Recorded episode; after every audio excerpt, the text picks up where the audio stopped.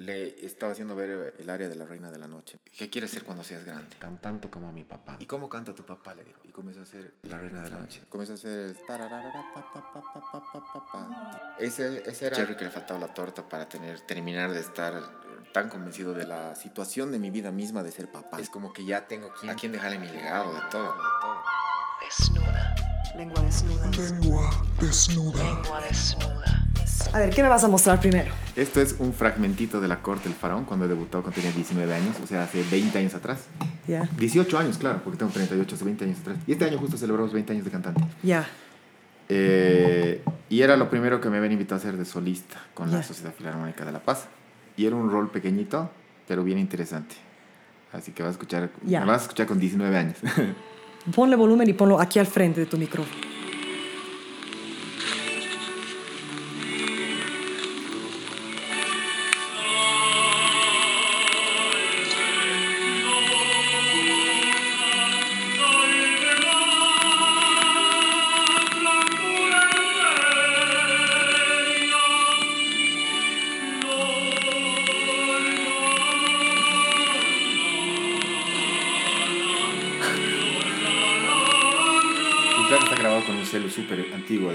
¿No? Pero, pero ¿sabes qué? ¿Qué diferencia? Oye.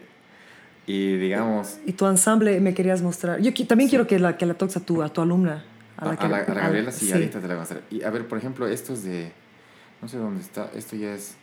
Tú sabes que esa grabación de barítono parece ser como una grabación antigua. Sí, sí, sí. deberías, Eso, eso deberías usar como sampleo. Oye, deberíamos, tenemos que planear tu álbum. Y a ver, aquí tengo algo de... Esta es de las últimas cosas que he hecho desde el 2018, a ver, veremos. Ah, es- esto ya, es- ya estás de sí. contratenor. Esto es Giulio Cesare, el lente de. ¿Quién está tocando la orquesta? Es el, el arpa de inglés de acá de Cocha que vivía en Sucre y un clavecinista que era italiano, Francesco.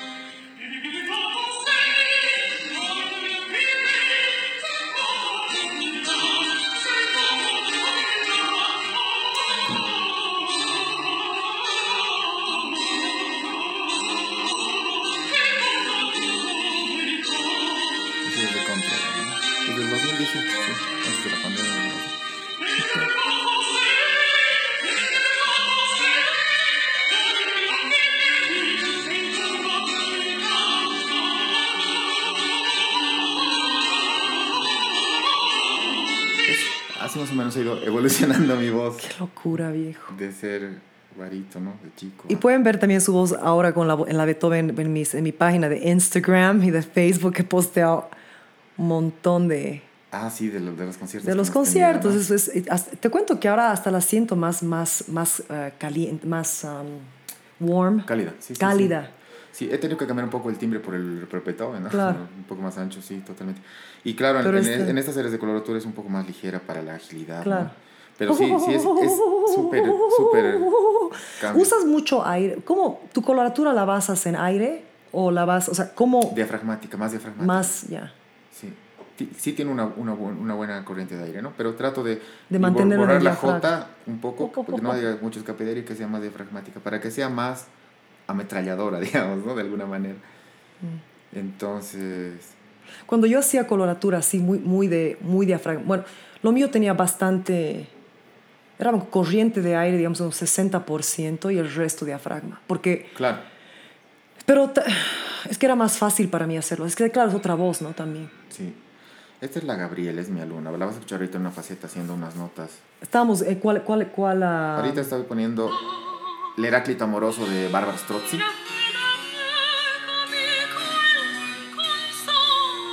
En un registro más de mezzo, digamos, ¿no?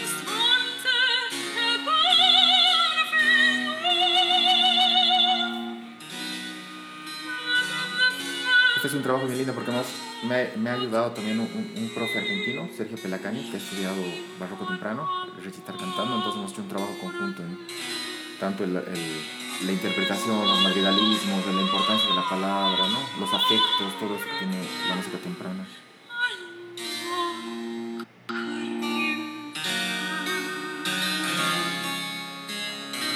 Estaba diciendo que la voz de ella me hace recuerdo a Montserrat Caballé por, esta redondez y la punta así que corta. Sí, sí. Sí, Tiene 33 años ya, ¿no? Sí. Aquí, aquí, aquí hay unas notas lindas que tiene abajo.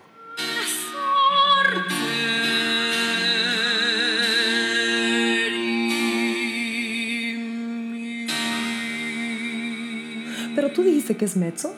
Yo lo No, escucho. soprano. Por, ah, por eso. Soprano, Ah, es pero tiene- el, por el color. Sí, tiene una, una voz súper completa, Es digo, ¿no? es un registro bien amplio. Entonces te- le permite cantar en el registro del pecho eh, estas notas dramáticas bien lindas, pero también, digamos, eh, los agudos eh, anchos y, Y- y filosos. y bien ¿no? filosos, Y bien sí. filosos. Por ejemplo, aquí tenemos un pedacito de lo último que está cantando, que ya es este um, contemporáneo, ¿no?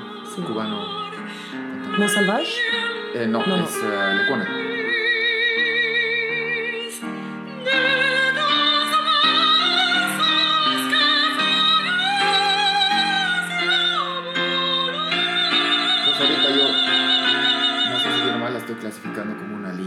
¿no? Que falta desarrollar, pero lírica, ¿no? Y en algún punto, cuando madure su voz, creo que va a ser más lírica, digo, más espinto, más... ¿Sabes qué me gusta mucho y te estaba comentando de ella? Es. Se siente su alma. O sea, es una voz hermosa. Eh, oscuro, te he dicho, ¿no ve? Sí, Caravallesca. Tiene ese balance para los que no saben mucho de, de- de- de la voz o de, de los términos. Tiene el- la luz, que es la, la punta, el metal, la- lo que brilla, y la oscuridad, el calor, ¿no? Es, es la voz óptima es la que tiene las dos cosas.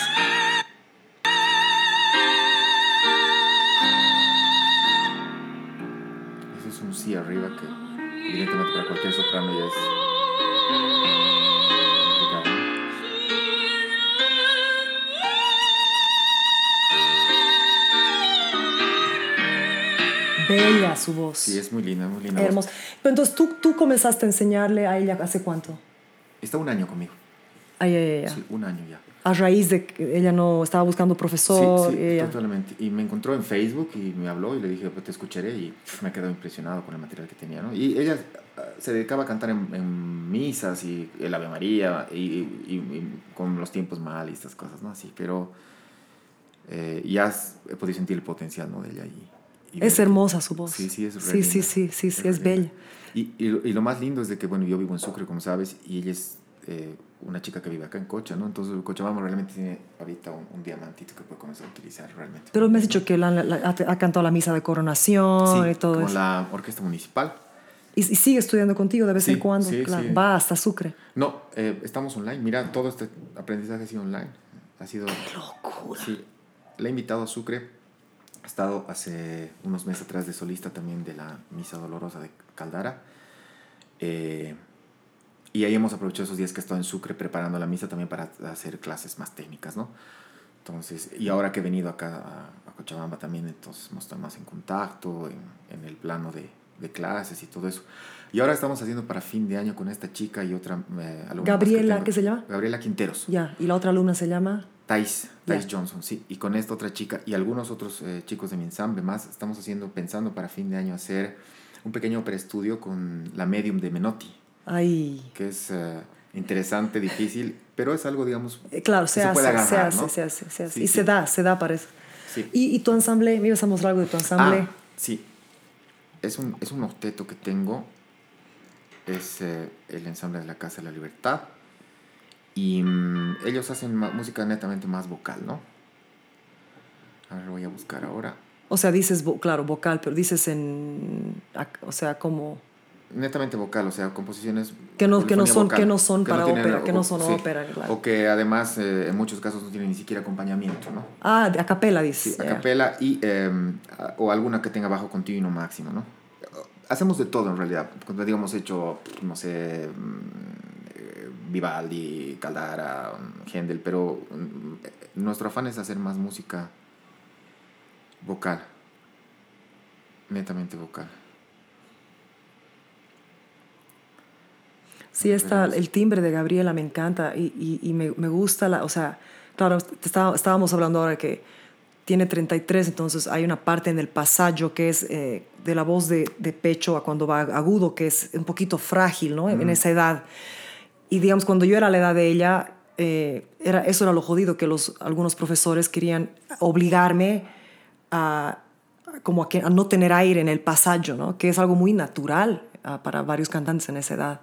Claro. Tú me has dicho que yo, él más bien no, no la forza porque sabe que la puede estresar y tienes toda la razón. O sea, a mí eso Sí. del pasaje me ha, me ha confundido muchísimo. Sí, es, es bien peligroso cuando tratas de madrear, digamos, ese medio. eh, lo primero que va a hacer es tirar la laringe para arriba, ¿no? Entonces, Claro, las y notas, suena sí. feo. Sí, y, suena o sea, y a ver, esto es, Este es el ensamble vocal de la Casa Libertad. Aquí estamos haciendo la cestina de Monteverdi. ya, me encanta Monteverde. Sí, es re lindo.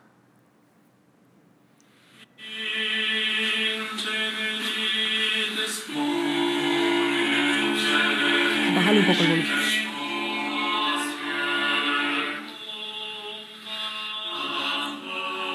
Acércalo al micrófono.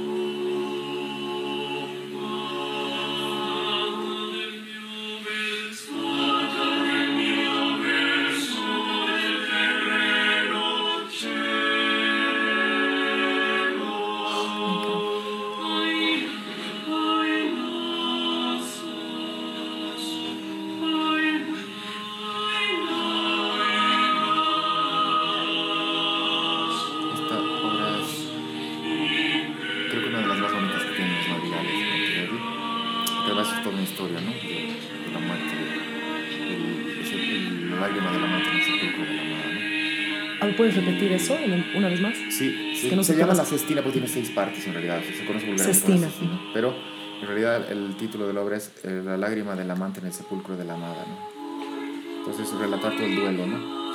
Sí. La lágrima del amante en el sepulcro de la amada.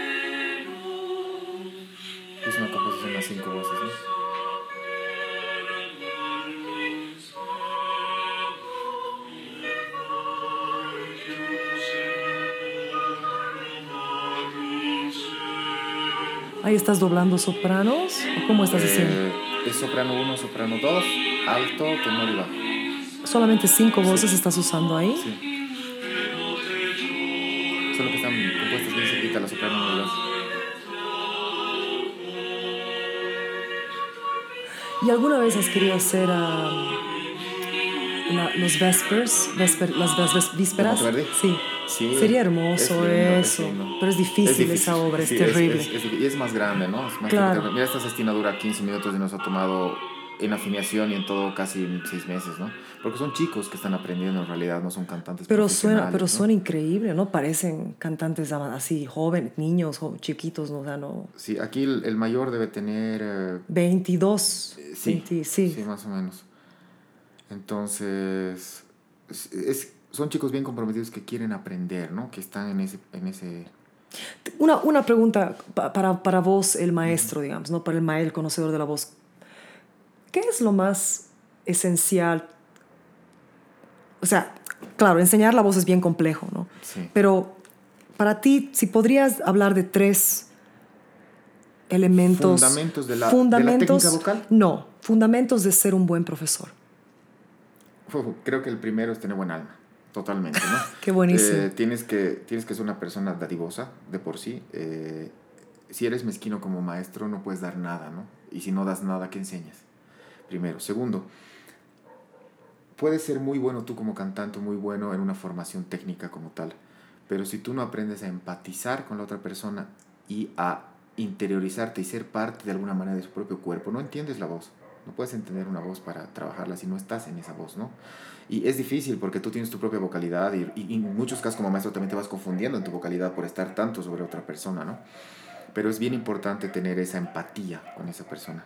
Y tercero, evidentemente tener una buena formación técnica, ¿no? No, no todo cantante puede ser profesor. Estoy Tienes que tener una formación eh, integral en el, desde el punto de vista no solo eh, de repertorio y, y- e interpretación, sino también desde una eh, base bien sólida de lo que es eh, la fonación como tal.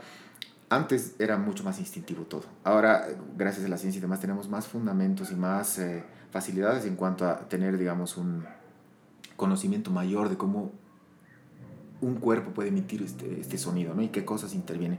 Y ahí vamos a entrar en el, hablar, digamos, de las cosas básicas de apoyo, respiración, basculación laringea, pliegue de las cuerdas vocales, aritenoides y ta, ta, ta, toda la cosa técnica, ¿no? Pero que de alguna manera te sirve y son herramientas que nos han aparecido con, con, con el paso de los años y, y el avance de la ciencia que nos permiten entender mejor, ¿no? Tal vez es por eso, porque hace rato me decías te noto que eres muy analítico, muy técnico con lo de tu voz. Sí, me he acostumbrado a hacer eso porque a mí me costó mucho entender mi propia voz. Entonces, esa ha sido la herramienta que he podido encontrar, ¿no? Ser un poco más...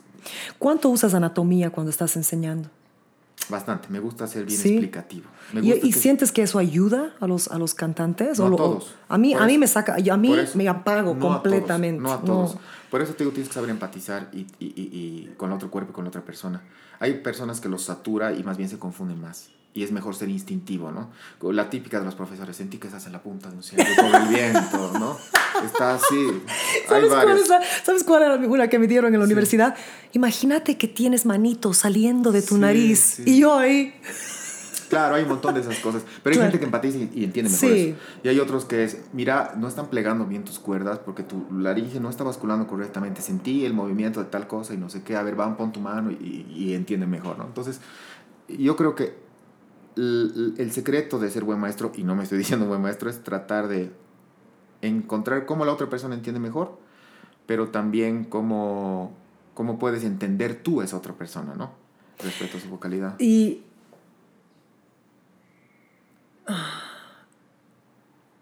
¿Y qué tipo de estudiante es tu favorito? ¿A quién amas enseñar? O sea, ¿a quién disfrutas enseñar así de sobremanera? Al que ha nacido músico. Al que tiene el alma, al que tiene eso adentro, de que no puede estar quieto en su lugar, que tienes que eh, decirle, oye, estudia y no sé qué, viene a la siguiente clase y te sabe más de lo que le has pedido. Y, y te estudia la obra y te dice, mira, ¿por qué dice esta palabra? Yo estoy diciendo de esta manera, qué interesante, mira, que complementa con la música. Esas personas que son curiosas y tienen eso eh, innato de, de poder encontrar cositas que hasta a veces a uno lo sorprenden, esas son las personas ideales ¿no? para la música. Eh, un músico puede formarse, todos podemos aprender a tocar guitarra, todos podemos aprender a cantar, todos somos nacidos con voz y demás, pero hay una diferencia grande, creo, entre ser artesano y ser artista, ¿no? Sí.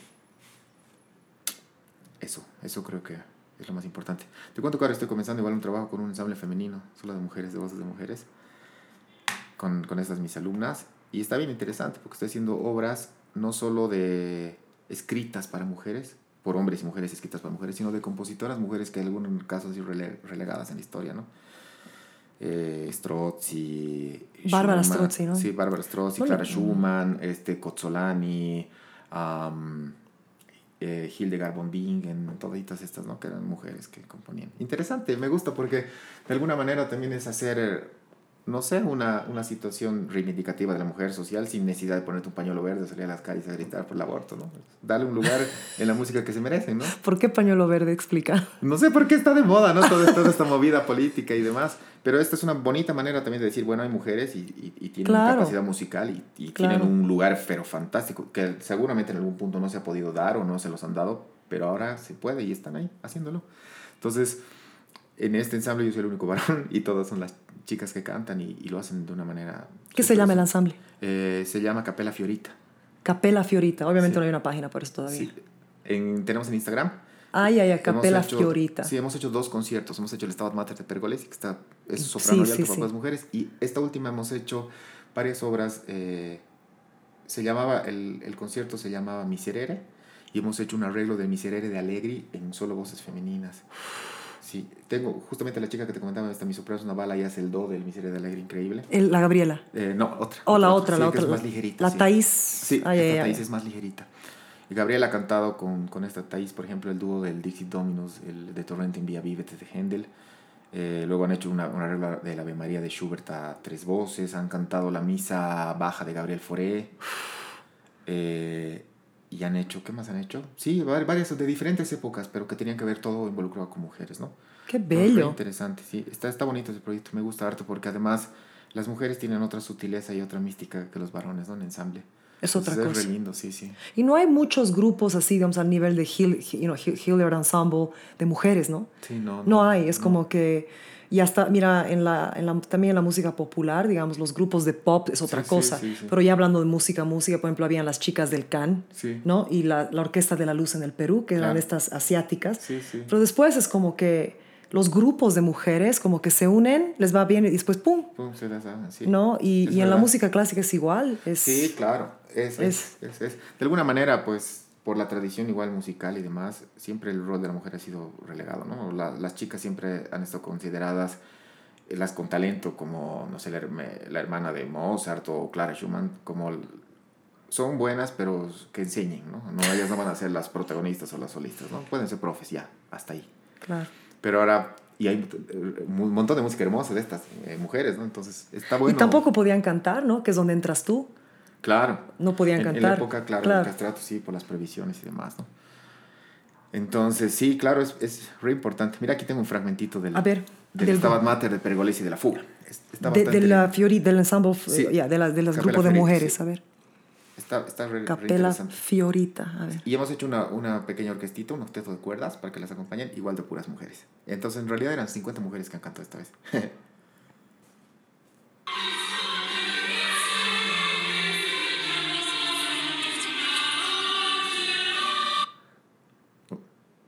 Creo que el internet. A ver, vamos a ponerlo. No, ahí está.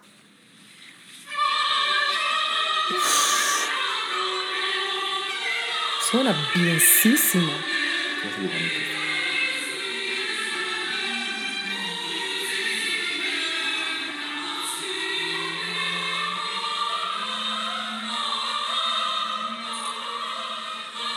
Lo que mis contratos siempre son poderosos, tal vez porque yo canto de alto, ¿no? Entonces puedo enseñarles mejor y siempre mis contratos en todos mis ensayos son bien poderosos.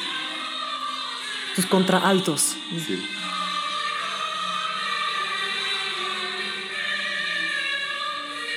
Y aquí ha cantado justamente de solista una chica de Cochabamba, la Grace Jiménez, que ahorita se ha ido a Francia, que es una voz súper linda.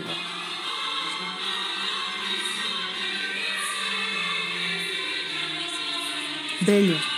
Además, la puesta en escena, o sea, no, no, no se puede ver. En un futuro en el podcast voy a tener, no aquí, cuando tengo el estudio ya final, voy a tener así una cosa para poder así tocar todo tipo de cosas, Claro. sacar imágenes, hacer la investigación, o sea, o los documentos o lo que sea necesario leer. Para que se pueda para ver, que se sí, pueda sí. ver. No, pero súper, oye, qué capo. Sí, así que bueno, eso es, eso es lo que hago. Esito es lo que hago. Es muy emocionante para mí eh, haberte conocido en este viaje, en esta obra, haberte escuchado, ver tu, ver tu trabajo, ¿no? Y después darme cuenta que yo te había conocido desde niño, ¿no? O más niño, mucho más niño. Y, ah, y bueno, tú me dijiste, había un show tuyo hace muchos años. Y dije, qué raro, él estaba en Lírico Vivace. Y claro, después me acordé que tu nombre salía en las conversaciones con varios músicos, ¿no? Que hay un contratenor, ¿no? Que es algo muy raro. Y pues nada, ahora quiero conocerte más a profundidad, saber más de ti, de tu trayectoria, no solamente de ti como artista y contratenor y persona profesional, sino tu corazón, tu vida. Eh, a ver, de do- me dijiste que naciste en... En La Paz. Ya. Sí, soy, soy de La Paz. eh, he nacido el 84. eh, ya tengo 38 años. eh, me he prácticamente vivido hasta mis, 19 hasta mis 20 años en La Paz. Eh, he estudiado Derecho. Oh, He salido abogado, sí. Inmediatamente después ya he tomado, digamos, eh, mi, mi vida propia para, para dedicarla a la música, ¿no? O sea, sal- te, te graduaste y dijiste música. Sí, justo la noche en la que era... Ubicas que cuando hay, eh, te gradúas y das, no sé, la tesis o cualquier cosa de estas, hay una cena familiar y. Sí. Entonces, en el momento en el que me tocaba a mí decir las palabras de agradecimiento a mi familia por lo del... Todo, no sé, la carrera y demás, lo primero que dije, yo ya tengo una oportunidad de, de irme afuera y me voy a ir a estudiar música, ¿no? Que es lo que realmente quiero. Entonces fue así, a los tres días ya me vine aquí a Cochabamba, comencé aquí un estudio, luego eh, tuve la suerte de poder irme a Argentina, estaba en Argentina. O sea, viniste a Cochabamba, o sea, la oportunidad salió para venirte a Cochabamba para estudiar Sí, para, voz, para estudiar netamente canto, ¿no? canto. Canto, Y después de ahí, ¿a, qué cuánto tiempo te fuiste a Buenos Aires? Eh, he estado viviendo acá en Cochabamba prácticamente dos años, Ya. Luego retorné a La Paz, he estado en La Paz como dos meses más y realmente ahí ha habido una figura súper importante en mi vida que ha sido eh, Ricardo Estrada, de la Filarmónica de La Paz. Lo conozco, claro. que bueno, él ha sido el, el, el, el artífice, el impulsor de que yo cambie de registro, porque hasta ese momento yo estaba eh, estudiando como barítono, ¿no? Entonces, ¿Qué? Sí, sí, sí, yo estudiaba como bajo barítono. Entonces, y, y, y bueno, antes de eso, yo comencé mi estudio con, con Susana Balda en, en La Paz, y digamos que ella ha sido mi primera maestra, y no solo mi maestra, ha sido realmente como una mamá en la música, ¿no? Ella me ha, me ha educado no solo en el estudio o en la vocalidad, sino también en qué significaba este mundo tan, tan, tan Mm. lindo, ¿no? Porque bueno, siempre me gustó la música, vengo de una familia de músicos, mi mamá y mi hermana son bailarinas de flamenco. Oh, de verdad. Eh, sí. Mi papá es muy allegado, bueno, no se dedica a la música profesionalmente, pero es muy allegado a la música, tiene una voz muy linda. Tengo un tío que es compositor también, eh, de parte de mi mamá.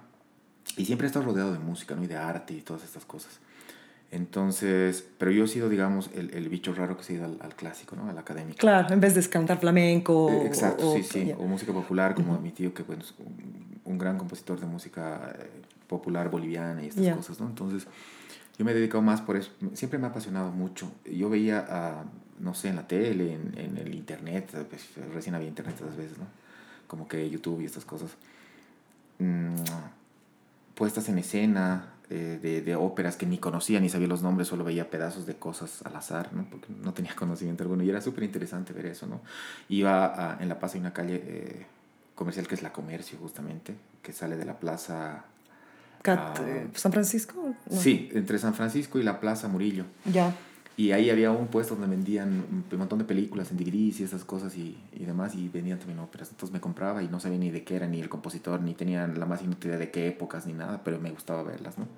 Entonces es más o menos como nací mi, mi pasión por, Pero ¿a qué, edad, a, qué edad comenzaste a sentir pasión por ópera? O sea, ¿a qué edad? qué- si tu familia ni siquiera escuchaba ópera, ¿cómo Sí. fue? En realidad, mi mamá sí siempre ha sido, mi mamá es profesora de música también, entonces siempre estuvo como un cacho Ah, orientado ya. a la música, ¿no? Pero digamos que no es mm, música de su preferencia como, Claro. como yo que me pongo, no sé, para barrer la séptima de Beethoven, digamos.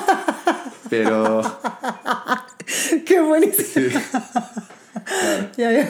Pero digamos que a partir de mis 17 años ha sido como un despertar a esto me gusta, pero luego a los 17 así como, ¿pero qué es esto? ¿no? Entonces entrar un poco más y comenzar a, a interesarme, a ser curioso por esto. Ya. Entonces a partir de ahí ha sido un cambio bien lindo porque he comenzado a descubrir este lindo mundo de, de la lírica y más de la lírica escénica, ¿no? Claro. claro. Eh, al principio no me atraía tanto lo que eran, no sé, obras corales, sinfónicos corales y estas cosas, pero sí mucho la ópera. Mm. Claro, de- era claro, solista de claro, era, eso Claro. ver a alguien eh, disfrazado, o sea, con vestuario, escenografía, claro, yo y también. interpretando papel y llorar y todo y morirte y todo. Claro, totalmente.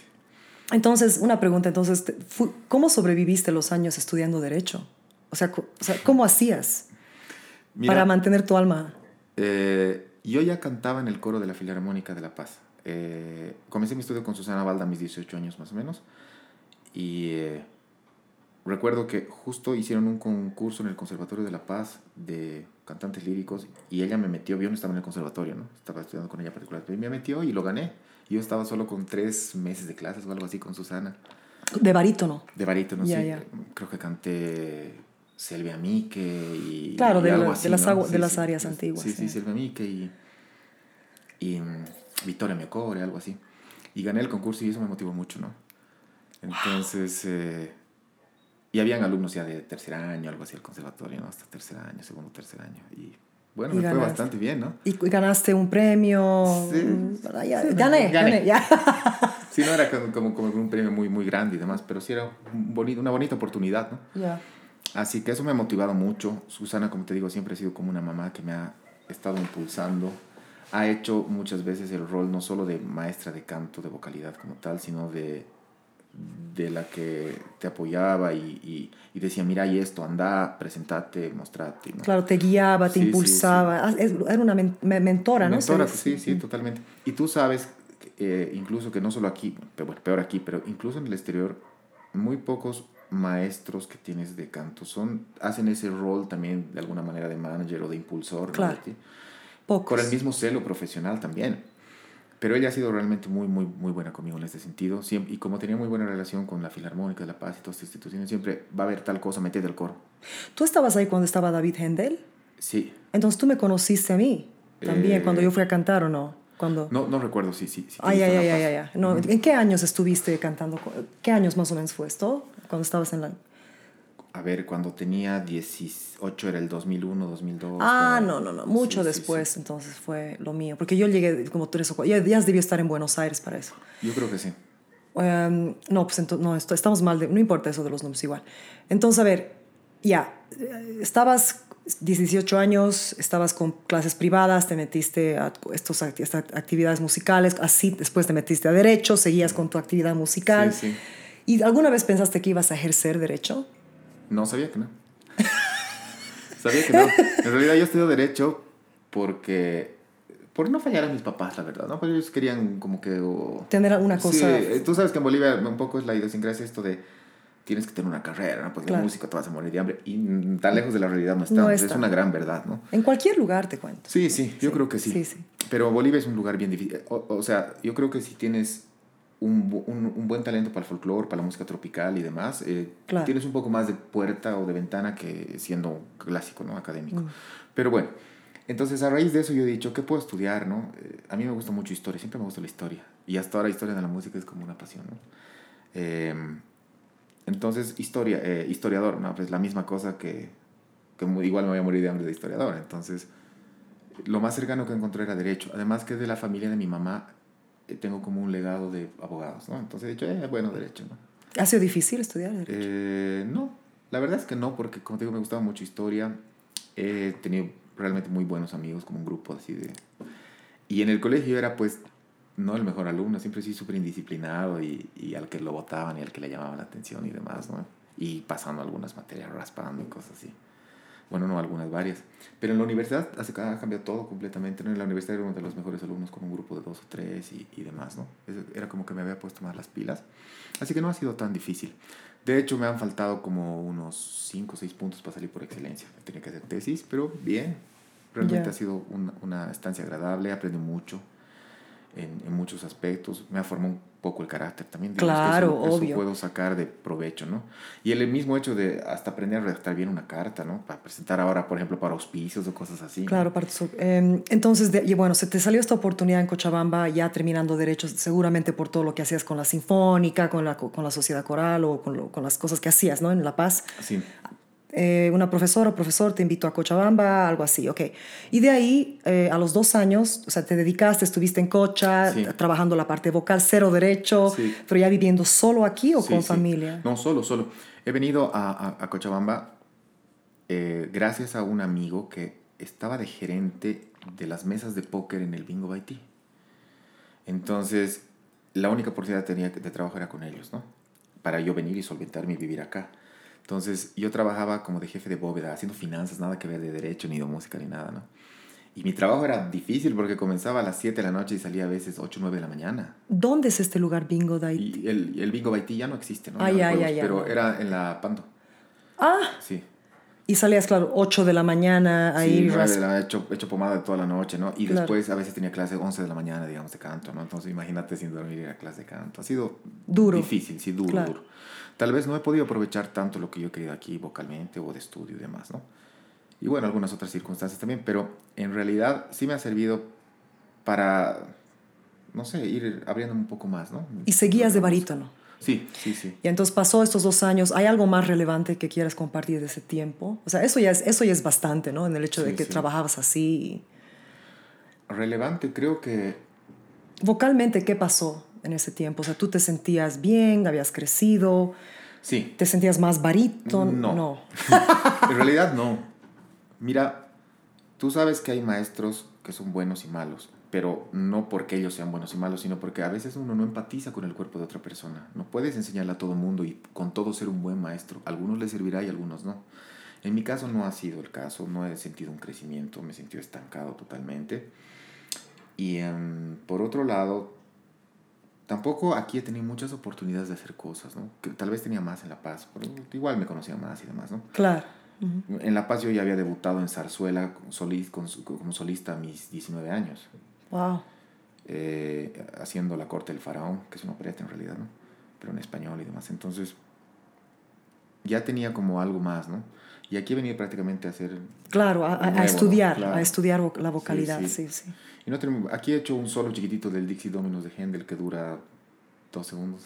Qué raro. Y cosas así, sí, sí. Porque en esa época había, había bastante orquestas. Quizás no conocías a mucha gente también, pero nunca el movimiento como en La Paz, ¿no? Claro. Eh, Y bueno, ¿hiciste amigos o era trabajar y estudiar, trabajar, estudiar? No, sí, claro, Claro. varios chicos que ahora están afuera, el, eh, José Coca, la Claro, Paola. claro, claro. todos estaban, eran de mi... De, de tu mi tanda, más o claro. menos. Sí sí sí, sí, Bueno, entonces pasaron esos años y cómo llega, regresaste. ¿Qué pasó con Buenos Aires? ¿De cómo surgió todo eso? Yo volví a La Paz. Eh, aquí a... A ver, como barítono, habían cosas re lindas que realmente me llenaban y me gustaban. Por ejemplo, amaba cantar a Ella Vinta la causa de, del Conde de Almaviva y estas cosas, ¿no? De Mozart. Pero hay había muchas otras que no. Siempre era como que, ¿por qué, Mm. ¿por qué el toreador? ¿O por qué el Largo al Factotum? Y, no sé. No te- claro, había algo sí, extraño. no me llenaba, ¿no? No me terminaba de cerrar. Entonces, y por otro lado, mi gusto siempre ha sido muy orientado a la música temprana. Claro. Entonces, escuchar Renacimiento, principios del Barroco, el recital cantando. Es hermoso, era- es hermoso. A mí también me fascina. eso era lo que realmente me llenaba, Sí. ¿no? Y por otro lado, a raíz de esto he encontrado el registro de contratenor, pues, ¿no? Y un día, por azares, digo, a ver, voy a intentar hacer esto. Y me salió algo, no sé si bien o mal, pero muy ¿Qué similar a lo que escuchaba, ¿no? ¿Qué intentaste? Como un... Eh, cantar, pues, en registro de cabeza, ¿no? así por... sí, sí, porque sí. te- así jugando, en, en Jugando, tu, en, tu, claro. en tu sala de práctica. Total. Y escuché y dije, ah, ok, puedo hacerlo, ¿no? Sí, sí, es interesante. Entonces, he comenzado a, a buscar cosas en internet y demás, lo que tenía a la mano, porque aquí en- realmente en Bolivia nadie podía ayudarme como contratenor, ¿no? Claro, es que es- Darme los lineamientos básicos de técnica, sí, respiración y estas cosas, pero entrar a la vocalidad misma de un contratenor, difícil. Es lo más, la, la voz más difícil de, de enseñar, de entrenar. Yo no me animo. Yo o sea, yo, yo, yo creo que la mayor parte de los profesores se asustan. O sea, ¿cuántos? Los más famosos son tres contratenores en el mundo. Sí, sí. David Daniels. Ah, ahorita, ahorita los más famosos, digamos, es Andrea Scholl, este, Franco Fagioli, Jaruski. Ya. Pero de los anteriores, de los que tú Claro. dices, claro, Scholl, está David Daniels, está um, Lesne, está René Jacobs. Ya, pero digamos, comparación de sopranos famosas, barítonos o tenores, es es así, Claro, ¿no? Entonces Claro, es, claro, es claro. una voz tremendamente, o sea, difícil aquí o en cualquier parte, ¿no? sí. Entonces, ese ha sido, digamos, un clic que ha habido en mi vida, ¿no? Decir, hoy, ok, puedo hacer esto, ¿no? Entonces, buscaste el internet y estabas así Sí. viendo, ¿y quién y qué pasó? O- Am, volví a La Paz, o sea, ya terminé de, de- de- de- de estar acá, o sea, terminé, terminé un ciclo acá. Como te digo, no ha sido muy fructífero. He sacrificado más de lo que he ganado, ¿no? En realidad, trasnocharme tanto, trabajar tanto, eh, para no tener lo que yo quería que era más música, ha sido frustrante en algún punto. Tuve que volver a La Paz. Inmediatamente lo que hice es volver a la Filarmónica, hablar con Ricardo, decir, bueno, estoy otra vez acá y, Úsenme. claro, lo que se pueda, Claro. yo nunca, he teni- nunca he sido como ambicioso de decir, estoy viniendo y si hay algún solo, dámelo. No, o sea, al cobro Claro. me llamas y todo bien. Claro. Pero y quiero hacer música, digamos. ¿no? Entonces me dice, ah, y, y ahí yo ya le he comentado, le he dicho, mira Ricardo, estoy intentando cantar como contratenor, me gusta mucho. No es que, a ver, Es- te escucharé, digamos. Claro. Y él tenía mucho conocimiento de contratenores en discografía y en cosas lindas. Realmente a mí me impresionó, pensé que tenía, digamos, tanto conocimiento, porque si para el mundo ha sido como a partir de los 70 recién un boom en Bolivia, pues hablándote de los 2000 no, no sonaba ni tronaba, ¿no? Pero él sí había tenido bastante conocimiento, él me ha mm, proporcionado material de partituras, de óperas y cosas para que pueda escuchar otros contratenores y demás. Y me escuchó. Y me dijo, es muy interesante lo que puedes hacer. O sea, no todas las voces tienen, si bien todas las voces tienen voz de cabeza, no todas pueden utilizar Sí. la complexión de las cuerdas como la estás utilizando tú. Es, en ese entonces yo no entendía complexión de cuerdas, no entendía muy bien voz mixta y luego voz de cabeza y todos los pasajes. Y la verdad es que... Sí, todo, lo entendía todo muy superficialmente, ¿no? Pero la idea era que él me decía que era interesante lo que podía hacer, ¿no? Entonces, a raíz de eso me dijo, mira, yo justamente estaba planeando hacer como una pequeña gala de, Pergolesi. Entonces, va a llegar la Lisa de Cochabamba. Sí. Yo, no- yo no la conocía aquí a Lisa. Oh, eh, los dos años que estuviste no. nunca te topaste, qué raro. No, la he conocido recién en La Paz en esta oportunidad. Y ni bien la he conocido, me ha caído, pero... Es un amor. Maravilla, sí. Es una persona Sí. realmente increíble. Una musicalidad impresionante. Sí, totalmente, Sí. totalmente. Y he aprendido mucho de ella sin que me enseñe como tal, solo viendo y escuchando aprendí un montón. Y luego ya paso clases con ella, ¿no? Pero Claro. en, en esa ocasión sido increíble. Eh, y me dice, bueno, en esta gala de Pergolesi yo estoy haciendo la serva padrona con ella. Yo voy a cantar el Huberto, el barítono, ella va a ser Serpina y para, como es corto y solo va a ser a la italiana, entonces la primera parte hagamos el Stabat Mater de Pergolesi, tú canta de alto. Entonces yo me quería matar, Claro. porque además, coincidentemente, era una de las obras que más me gustaba en ese entonces. Claro. Entonces eh, la he preparado solo. Eh, la última etapa, ya con los ensayos orquestales y demás, Ricardo me guió, me corrigió algunas cosas, especialmente de, ah, no sé, pues métrica y estas Claro, cosas. ¿no? claro. Pero vocalmente tanto no. estéticamente, ya, ya, sí. ya. Y, y bien, y canté esta, este Stabat Mater con Lisa. Y a raíz de eso yo he subido un pequeño video al Facebook de este Stabat Mater. Y ya tenía varios, yo en Facebook siempre me gustó buscar gente allegada a la música. Claro, obvio, cosas, ¿no? obvio, claro. Y ahí me habló un, un- un- un profesor de Argentina y me dijo, hola, mira, es interesante lo que haces, soy tal, tal, tal, tal y no sé qué, y me gustaría escuchar, hablar contigo. Y a raíz de eso comenzó a hablar con él, a comunicarme. Ricardo también se aportó muy bien conmigo, me dijo, en lo malo de Argentina y de Buenos Aires es que hay mucha gente farsante. Ah, Entonces, déjame que vea con algunos ¿Quién es esta persona? quién es claro, realmente, ¿no? claro, claro. Entonces ahí comenzó a averiguar, me dijo, no, es alguien que tiene una carrera, es alguien fiable, no sé qué. Y me dijo, anda, yo le voy a escribir a la Fundación German para que te ayuden con algo de plata. Y tú ve también de dónde puedes conseguir. Y anda, me ha dicho. Y él me ayudó mucho. a Qué increíble. eso, ¿Sabes sí. qué, Dios- qué? Qué bello tener gente así. viejo. Sí, sí, Qué hermoso. Totalmente, totalmente. Así que a raíz de eso, pude ir a Buenos Aires, lo conocí a Daniel Guzmán, un, un contratenor eh, con mucha, mucha carrera, o sea, poca pero mucha en realidad, porque tampoco Argentina era como un gran lugar de, de, de la movida del contratenor y demás, ¿no? Pero sí había hecho muchas cosas dentro de, de lo poco que se hacía, ¿no? Claro. Eh, desde roles de niño soprano hasta hacer eh, Orfeos de Uri- Eurídice Eurídice. de Gluck, claro, eh, siendo el Orfeo y cosas así, ¿no?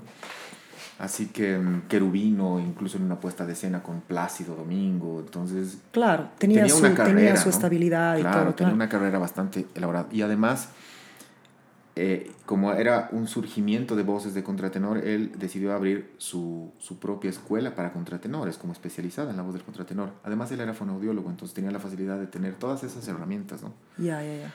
Entonces, con él sí realmente he podido ver qué era la voz, ¿no? Del contratenor y la voz en general. Eh, entrar desde el plano más fonatorio, no tanto vocal artístico que es cantar, sino fonatorio como tal, cómo funciona la voz. Estudiarla, eh, entenderla y después recién aplicarla sanamente en un hecho En, en contra- artístico. Ya, claro. ya, ya. Pero tú estás hablando de la voz contratenorística, digamos, Sí, o sea, sí. en ese espacio. Claro. A ver, entonces, eh, ¿recibiste ayuda de esta, de la fundación? Que te, Sí. Increíble, te ayudaron pa- para que te puedas mantener allá. Sí, en realidad no, me han ayudado con un monto que me ha servido para pasajes y algo más, ¿no? Ya. Tampoco era mucho, pero, pero sí, en realidad, toda, todo el tiempo que estoy en Buenos Aires, mis papás se la han bancado, ¿no? Claro. Sí, es como que ya han dicho, bueno, este está serio con estas cosas, Ya lo ayudaremos, claro, ya lo ayudaremos. ¿no? Sí. Entonces, a ver, contame el día que partiste de Bolivia a Buenos Aires. ¿Qué tenías? En, tu- o sea, ¿qué estabas pensando? ¿Qué estabas sintiendo? Miedo. Totalmente, porque, como te digo, yo prácticamente me formo empíricamente, ¿no? Entonces, ir a donde alguien profesional, que tal vez tenía otra expectativa, o yo pensaba, ¿no? Que por ahí tiene otra expectativa de mí. No es lo mismo escuchar en Facebook que escuchar en vivo. Yo no tenía eh, buen solfeo, eh, conocimiento amplio de armonía. Entonces, Wow. realmente era como que me daba miedo, ¿no? ¿Qué pasa si voy y me dice, oye, pero vos habías sido cualquier persona ahí? No tienes voz, pero no tienes nada más, digamos, ¿no? Pero no, realmente cuando he llegado y me ha dicho, es algo súper lindo que me ha dicho, que incluso con algunos amigos ahora hablo y es lindo. No te pueden, no te pueden juzgar o no te pueden desechar porque no lees música. Porque tú tienes un, un talento, él me ha dicho eso. Tú, no, tú- o sea, no lees música, en seis meses aprendes, eso no es nada Claro. y aprendes a, a solfear re bien.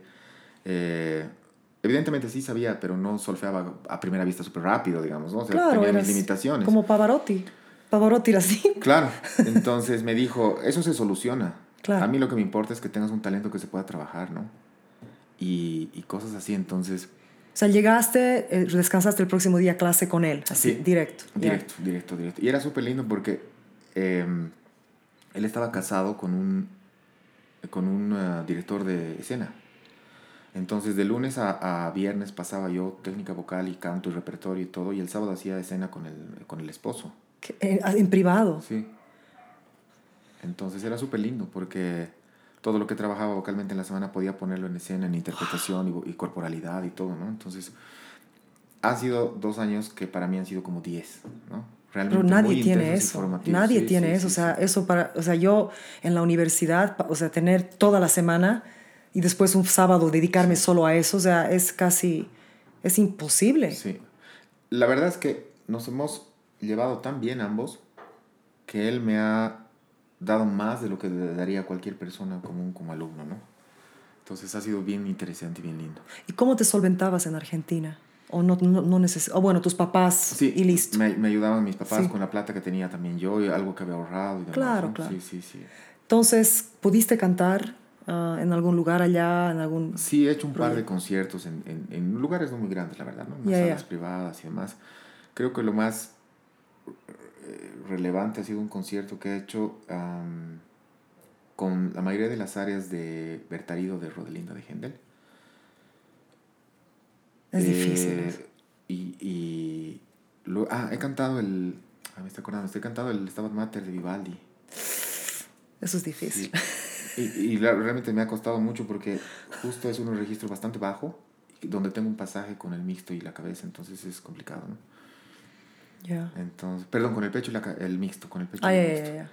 Sí, entonces, em, pero bien, he cantado el Stabat Mater de Vivaldi, he cantado eh, la mayoría de las áreas de, de Bertarido y he preparado otras cosas también, ¿no? He comenzado a conocer ahí otros compositores y demás. Pero he trabajado más música antigua porque este curso era de especialización, curso de especialización en ópera eh, barroca para cantantes internacionales. O sea, lo que él te enseñaba, Sí. lo que tu profesor enseñaba. Sí, sí, y era justo lo que yo quería, ¿no? Porque Y él te- y tenía un grupo de, mus- de, de artistas como tú. Un grupo. Sí, había un chico de Turquía que ahora tiene una carrera interesante. Había un contratenor también. Había otro chico contratenor argentino. Había dos sopranos y una mezzo, creo. O, o- alto, no me acuerdo si era mezzo o alto. Pero sí, ellos éramos como el grupo que trabajaba intenso, ¿no? ¿Fue la primera vez que fuiste a Buenos Aires? Sí, ¿Qué te pareció? lindo, es un cambio cultural también, ¿no? Por eso. Digamos que no tan grande como irte a Europa o, O y demás, pero sí es un cambio interesante. Respiras más arte, ¿no? Buenos Aires es una ciudad donde hay más movimiento cultural, en todo aspecto, no solo en el, en el lírico y demás, ¿no? Eh, podía ir al Colón a ver óperas que jamás en mi vida me había imaginado ver en, Claro. en vivo, ¿no? Entonces, Claro. sí. ¿Y en qué barrio vivías? Vivía en, en microcentro. Al, en pleno centro había una... Lo que pasa es que vivía en la habitación de un hotel que era en, en plena Esmeralda, que es una peatonal. Ya. Sí, ¿En la habitación de un hotel? Sí. Se rentan así como... sí, sí, a por mes, digamos. ¿no? Ay, ya, qué... ¿Y Bello te encantaba? Eh, sí, bueno, en realidad no era tan cómodo porque justo al lado era Burger King, entonces olía hamburguesa todo el día, y, y la ropa y todo así como que... ¿Y qué cuánto tiempo estuviste en Buenos Aires? He estado un año y siete, ocho meses más o menos, sí. Aparte de estudiar como loco, o sea, ¿cómo era tu horario? A ver, más o menos. O sea, te levantabas, te hacías tu cafecito. Sí. Salía, salía a caminar en las mañanas a, a desayunar. Caminaba mucho, la verdad. Qué bien. Eh, desayunaba, caminaba mucho. A veces cuando tenía mucho que estudiar me quedaba estudiando, ¿no? Pero usualmente salía, caminaba mucho en la tarde. Comenzaba mis clases entre 2 y 3 de la tarde, dependiendo del día. Terminaba casi 6. Eh, en la noche estudiaba, sí, Claro. estudiaba mucho. Lectura, repertorio y todas estas cosas, ¿no? Y em, en realidad er- eso era, o sea, no era tan sacrificado. De hecho, mira, imagínate aquí he perdido realmente el tiempo terriblemente, ¿no? Allá ha sido mucho menos tiempo, pero más avance, ¿no? Y los sábados sí eran intensos porque tenía en la mañana pianista, con pianista repasante y en la tarde cena, ¿no? Pero qué bello. Sí, Me sí. estás haciendo desear. Qué hermoso tener eso. Am, ¿Y, y qué? ¿Te divertías? ¿O eras.? ¿Te Totalmente, divertías? Totalmente. Tenía, tenía, tenía, tenía tanto que estudiar porque realmente me han hecho leer mucho repertorio, especialmente todo lo que es Bacay, Concone y Arias Con Cone te hacían hacer. Sí, Ay, sí. qué terrible. Sí, no me gustaba el Concone. El Bacay, bueno, es mucho Claro. más agradable, pero... eh, y también los tres compendios de Arias Antiguas, la mayor cantidad posible y demás, ¿no? Entonces... Pero no, pero te digo, te salías. Sí, y- sí, o sea, tenías una vida social. Sí, Habías- sí. Con los chicos con los que estudiaba salía usualmente eh, a tomarnos un café o a veces una cerveza y demás, ¿no? Ya. Y, y sí, y también se, se hizo mi amiga la recepcionista del hotel. Entonces a veces era como que venía y me tocaba la puerta y me decía, ¿qué estás haciendo? Mira, va a venir un grupo de amigos, no sé qué, vamos y no sé qué, y salíamos. Ay, qué belleza. O sea, Sí, que no ha sí, sido sí. solamente estudiar, por lo menos has podido. Sí, claro. ¿Tuviste alguna experiencia trascendental difícil allá? ¿O fue todo lo que estás describiendo así? ¿Algún momento donde tuviste una duda de lo que estabas haciendo? Quizás te sentiste infeliz por algo. Creo que no. Creo que la etapa formativa más linda que he tenido ha sido la de Buenos Aires, ¿no? Sí, porque mm, quieras o no tenía ya un grupo establecido de amigos y de eh, colegas y de maestros y todo, ¿no? Entonces era lo que yo estaba buscando mucho tiempo en realidad, ¿no? Entonces estaba donde quería. ¿Y qué Sí, pasó entonces cuando tuviste que regresar? He tenido que volverme a Bolivia por la plata en realidad, ¿no? Porque ya ha sido eh, un, un poco, digamos, ya no he podido solventarme, ¿no? Claro. Ni mis papás ni nada, entonces he tenido que regresar y demás. Pero sí he regresado, no, no, no me atrevo a decir que he regresado a mitad o me faltaba. Creo que cumplí un ciclo también, donde he aprendido mucho, donde he hecho muchas cosas interesantes. Y de alguna manera también yo quería, siempre he querido apuntar a irme afuera. O sea, creo que es el sueño de todo chico que quiere estudiar ópera es irse afuera, ¿no? Claro. Y en mi caso era más Europa, por, la, por, lo Por el de registro, antigua, sí. sí, y demás. Entonces, así, he vuelto a La Paz después de esto. ¿Qué, qué, qué conversación tuviste con tu profesor? O sea, le dijiste, me tengo que ir. Sí. ¿Estás sobre el ciclo? Ya no me ha dicho, te entiendo. Él es- realmente es una buena persona, me ha dicho, yo te entiendo completamente. Este, cuando yo vivía en, en Italia, me ha pasado lo mismo. O sea, ha llegado un punto en el que ya no era solventable y no me ha quedado más que volver. Entonces, bueno, ni modo, ¿no? Ya. Así que mm, me ha dicho, mira todo lo que te he podido dar, que espero que realmente te sirva, no, no, no descuides nunca tu estudio, me gustaría verte triunfar, que sigas con esa pasión que ahorita tienes. Es peligroso porque hay un punto en la carrera de todo cantante donde la pasión se te aplaca y es como... Pero tienes que saber reconocer ese momento y, no dejarlo y seguir tú adelante y esas cosas, ¿no? Entonces realmente ha sido algo, algo bien bonito. Em, y lo último que me he hecho es abrir el ropero de allá y escoger todas las partituras que quieras y andar fotocopiátelas porque sé que en Bolivia no las vas a conseguir. Y eso es lo que he hecho. he ido a abrir el ropero y he encontrado Chesti, eh, cantatas, Ciani, he encontrado Vivaldis, Bachs, Händel, bueno, todo lo más conocido, ¿no? Pero cosas También raras. cosas también. raras, sí. Sí, sí, sí. Y te fotocopiaste todo, Sí. sí. Y eso él no hacía. Tú, tú sabes, a Claro. veces uno es celoso con sus Sí, cosas, ¿no? sí, y él no ha hecho. Sí, él agarró y fotocopia, sé que en Bolivia no vas a conseguir es música que tú puedes y tienes que cantar, así que anda y hazlo, ¿no? Y eso que él te dijo de que llega en el momento de todo cantante, ese momento donde te- se te aplaca la pasión, ¿te ha llegado en algún No. momento? En realidad, no porque yo quiera aplacar la pasión y demás, sino que ahora recién con, con lo del COVID y demás cuestiones, te estaba comentando algo y el otro día, me ha dado mm, COVID, pero no me ha afectado, digamos, pulmonalmente, hospital, esas cosas, pero me ha bajado tan poquito la, la saturación de aire que eso ha hecho que mi cuerpo cuando quiera cantar lo compense con otra cosa que así tirar la laringe arriba, ¿no? Mm, Pero yo no me había dado cuenta de esto. Simplemente era como que yo sentí que había perdido la voz, ¿no? O que ya no podía tener registro cosas así.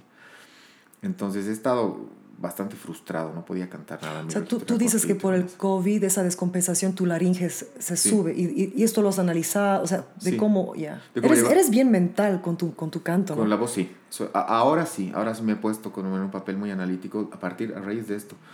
Lo que pasa es de que mm, me han invitado a formar parte de un, digamos, eh, colectivo internacional de profesionales de la voz, donde hay cantantes, fonoaudiólogos, médicos foniatras, Claro. eh, todos los especialistas de la voz y además actores, ¿no? O sea, de Claro. voz hablada también. Entonces, a raíz de esto, justamente he tenido la posibilidad de que me atiendan dos grandes fonoaudiólogos eh, por el problema que tenía, ¿no? De manera gratuita totalmente. Una es la, la doctora Celina Malebrán, que es eh, catedrática, directora de la carrera de fonoaudiología de la Católica de Chile, por ejemplo. Entonces, O sea, tú te fuiste hasta Chile. no, no, me atendía online. A ver, entonces, e- eso, eso quiero hablar, esto, esto, porque esto es bien eh, importante para los cantantes. O sea, siempre hay una paranoia, ¿no? De cual, yo siempre tenía paranoia, o sea, aún ahora, pero menos ahora, porque ya me, pero tenía paranoia de que si hablaba mucho me iba a dar una- un nódulo, o, sea, o si cantaba enferma, nódulos, o sea, siempre sí, tenía sí, paranoia, ¿no? Me enfermaba, no podía cantar un mes, pues me deprimía, ¿no? Porque mi voz, ¿no? quiero, quiero un poquito hablar de esto del COVID y cómo te afectó. ¿Cómo comenzó esto, esto de tu, digamos, te, dio COVID y qué pasó? ¿Cuándo te, te dio COVID? ¿El 2020? Sí, y en realidad me he puesto mal en el sentido de resfrío, ¿no? O sea, fiebre, escalofríos, perdí el olfato y tenía una molestia en la garganta como cuando te resfrías, pero problemas del aire como tal, no, no sentido, es más, tenía, y estaba solo en Sucre, porque vivo en sol- eh, solo en Sucre, mis papás están en La Paz y todos, ¿no? Entonces, justo tengo una amiga que ahora está en Buenos Aires, ha ido a trabajar allá, y era doctora, entonces me dice, yo voy a ir y te voy a ver, y te voy a hacer un- una evaluación de cómo estás, porque no había ni médicos, ni todo estaba saturado y demás, ¿no? Entonces ella venía constantemente a tomarme la presión, a tomarme Desde la saturación del aire. No, no, allá en Sucre. ay, ay, ay. Entonces, ella me dijo, mira, tienes un pequeño descenso en, en la saturación, pero no es para nada algo, Algo que te tiene que alarmar. Claro, no, estás bien y así vas a pasar y todo bien. Entonces, pero ese pequeño descenso de, de la saturación del oxígeno, ay, o sea, entro en crisis primero por decir, si me da COVID y no puedo cantar y la- Claro. mi aire y mis pulmones, Claro, ¿qué pasa si me paranoia. quedo? Sí. Claro. Entonces, lo que yo he hecho es tratar de no dejarme llevar por esto y can- seguir cantando, seguir haciendo vocalizaciones y todas estas cosas. Pero ahí ya me he dado cuenta que entre lo que tenía afectado en la garganta más esta pequeña saturación, digo desaturación, no me, no me estaba funcionando, ¿no? La voz. Así que em, no podía cantar. Y yo dije, se pasa lo del COVID, recupero el- mi garganta y demás, y yo otra vez voy a estar, no me Claro. preocuparé. Claro. Pero no pasó así. Eh, mi voz se quedó, estaba hablando realmente como bajo profundo. Y, y no tenía eh, registro. O sea, no podía ni ir ni arriba ni abajo ni nada. Tenía unas cuantas notas al medio y nada más. Entonces, cuando ya accedí a esta, a esta terapia vocal con, con, esto, con esta fonoaudióloga al principio, que realmente ella ha sido la que me ha hecho entender y me ha sacado del asunto. Pero esto casi un año y medio en terapia. Por, por online. Sí, ¿La buscaste a, ra- a raíz de qué? ¿Cómo la encontraste? O sea, por... por este colectivo al que pertenezco. Ya. ¿no? Entonces yo dije un día, miren, me está pasando esto y, Ay, y ay, ella ay, me dijo, háblame y Sí, sí. charlemos, ¿no? Así. Entonces, he estado, sí, como un año más o menos en terapia con, con esta, con esta fonoaudióloga y ella ha logrado determinar mm, eso, ¿no? Que ha habido un pequeño descenso, pero que mi cuerpo para compensar ha comenzado a subir la laringe, ¿no? O sea, empujar las notas, a gritarlas prácticamente. Entonces esto me ha desordenado mi fonación ya, digamos, entrenada, Establecida. claro. claro. Pero yo no me he dado cuenta de eso, ¿no? O sea, si me Claro. hubiera dado cuenta, tal vez antes hubiera sido más fácil salir del asunto, pues uno ya ve qué hace si sabe el problema, pero yo no sabía el problema, pues. Entonces, he hecho eh, terapia con ella y he ido recuperando de a poco, pero me ha costado harto. La verdad es que yo pensé que no iba a poder cantar más. Y he dicho, hasta aquí llegó y voy a tener que dedicarme a enseñar y ser un cantante frustrado, ¿no? Ay, no. Sí, y porque además, o sea, el- mi único modo de vida es la música. O sea, yo trabajo dando clases y, y tengo una. y hago cosas, eh, no sé, eventos líricos y demás y cosas así, pero no trabajo de abogado ni de otra cosa. Entonces he dicho, bueno, no me puedo morir de hambre, así que voy a tener que trabajar de, enseñando, pero no cantar, ¿no? Wow. Y ahí sí que me he frustrado. Realmente es una etapa durísima y como, como te decía, no ha sido que mm, se me han aplacado las ganas o la pasión, sino ha sido algo de fuerza mayor, ¿no? Externo, digamos. Una crisis total. Sí. Pero más bien he logrado salir de esto, eh, he recuperado la vocalidad de a poco, muy, muy, muy de a poco. ¿Desde cuándo ya te sientes que has recuperado la vocalidad? Ahora recién. Ahora, ahora recién, en realidad. Increíble, ¿no? Cómo es el cuerpo. O sea, nadie se daría, yo ni idea. O sea, parece ser súper, o sea, estás en lo, como quieres, como se dicen, o sea, cero, demuestras cero eso, ¿no? De que has tenido este- esta etapa tan vulnerable. Un año Claro. y medio ha sido. Sí. Y lo peor es que justo después de, de ir recuperando un poco y ya sentirme mejor y decir, ah, ok, no es todo de noche, hay más allá, ¿no? Claro. Voy a ir recuperando de a poco. Me ha venido un problema también con, con gastritis y reflujo que no me he dado cuenta. O sea, porque era algo nocturno y demás. Y que otra vez mi voz ha comenzado a deteriorarse un montón. Y eso es decir, peor, realmente peor. Porque sentía mi cuerda como si me hubieran tirado cemento y fuera así corta y no se estiraba ni nada. ¿no? Entonces últimamente estoy con ese problema igual, eh, con tratamiento y demás cuestiones. Realmente la voz es bien delicada y más la voz de un contratenor. Eso, eso es lo que te iba a decir, ¿no? Sí, Eso es, porque es una voz muy, muy, muy particular. sí, sí. Así que ¿Por qué decidiste ir a Sucre? O sea, regresaste a La Paz. eso es lindo. a ver, a ver, contame. Porque en La Paz justamente conocí un, un amigo chelista de Sucre que lo habían invitado a tocar allá, ¿no? Y él me dice un día, mira, quiero invitarte a Sucre a que cantes. Yo tengo un- una pequeña orquesta allá. Eh, podemos ver algo de repertorio y me gustaría que cantes en Sucre. Yo le digo, claro, con todo gusto. Y a raíz de eso fui, hice el Cesato Mai Cesate de Vivaldi, toda la cantata. Súper bien, así era semi-actuada, la, como, una, como un monólogo. Súper lindo. Él estaba reventando la Casa de la Libertad porque era una ¡Qué novedad, ¿no? bello! Era una novedad total. Eh, estaba tan llena que del patio hay unas ventanas que dan al salón donde estaba. La gente estaba subida en las en las, en las ventanas, por gradas viendo de la ventana sí. Ha sido realmente algo muy lindo no y la noche después del concierto salimos a tomar unas cervezas y demás para festejar. Y ahí él me dice mira hay un archivo acá en Sucre de música colonial y demás que nadie lo hace y está ahí y viene gente de afuera y se lo lleva y ¿Estás ta, ta, ta". hablando de Araujo o del resto? Sí. Ya, ya, ya. de Araujo y, todos los, y todo lo que hay, ¿no? Ya muchos son más. Y me dice, ¿por qué no hacemos algo para revitalizar esto? Hagamos un festival. Ahí nos surge la idea. Yo le digo, dale, pero ahorita, digamos, es música que no conocemos. Yo siempre soy muy cuidadoso en esto de, de, de, de que se hagan las cosas de manera correcta, ¿no? Siempre he sido eh, enemigo de que venga cualquiera, no sé, alguien que se dedica a ser romántico y agarre música y te ponga co- como pueda, ¿no? Claro. ¿Te, gusta la integridad? Sí, del- sí. Mantener la integridad de la música. la integridad y, y, y todo que y sobre todo que tenga un un respaldo histórico para no romper culturalmente lo que ha sido, ¿no? Que podamos nosotros sentir, saborear, oler, disfrutar eh, cómo ha sido concebida tal cual esta música, ¿no? Y no, no sé, meterle piano a, no sé, ¿me entiendes, no? Sí, sí, sí. a veces protesto porque hay obras relindas que tienen arpa escrita y están tocándolas en clavicorde, en clavecín, ¿no? O en clavinova, entonces... Bueno, también porque aquí no hay tanto, o sea, hay ahora más, mucho más que antes, pero, o sea, a veces no hay pues, un arpista, ¿no? Que lo pueda hacer bien. totalmente, Pero te entiendo, o sea, mantener la integridad, también viene con tu entrenamiento, con tu amor por la música. ¿no? Claro, por el antiguo, ¿no? Por la, por la música temprana.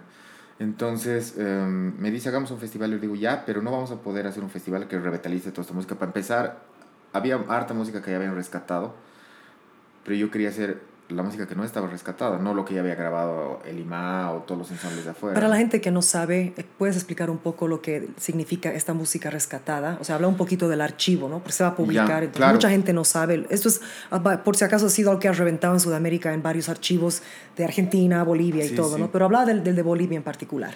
Lo que pasa es que la Fundación Cultural del Banco Central, a través del Archivo Biblioteca Nacional, ha comenzado a comprar a las iglesias y a las colecciones privadas música que había, ¿no? Y no nos olvidemos que Sucre era pues el Virreinato de la Plata, ¿no? Centro del Virreinato de la Plata y la catedral era la Catedral de la Plata, ¿no? Entonces hay mucha música escrita, catedralicia, música, digamos, de un tono mucho más elitista que la de las misiones, ¿no? Que es más evangelizadora como tal, pues. Entonces... Entonces, ¿esta música era escrita por quién? O sea, ¿quién, eres, quién escribía esta música? Habían grandes maestros en, en- en La Plata, ¿no? Juan de Araujo, uno de ellos, y otros. que Pero eran, eran, eran europeos la mayor parte. que- la mayor que parte. pero han habido también ya alumnos de ellos, ¿no? Que han que de Bolivia. Flores, Ya, ya, ya. eh, sí, varios. Pero, como te digo, siempre con este tono más. mm, Complejo. com- música sí, más compleja, más... Y además de una tradición polifónica mucho más eh, vocal española, ¿no? Claro. Sí, en las misiones tú sabes que es un poco más italiano, ¿no? El Y más Y más instrumental. Ujú, ¿ah? sí, en, sí, en cambio, en Sucre la mayor parte, par- eh, cantidad de cosas son vocales, ¿no? La polifonía, especialmente de las de Sucre, es magnífica, ¿no? Ah, y bueno, para gente que no sabe qué es polifonía, podrías explicar. Porque este podcast no es solo de música. Sí, Algo claro. sencillo para la gente que no es música. Tal cual son muchos sonidos, poli muchos, fonía sonidos. Son muchos sonidos que vienen, eh, están, digamos, compuestos de una manera ordenada.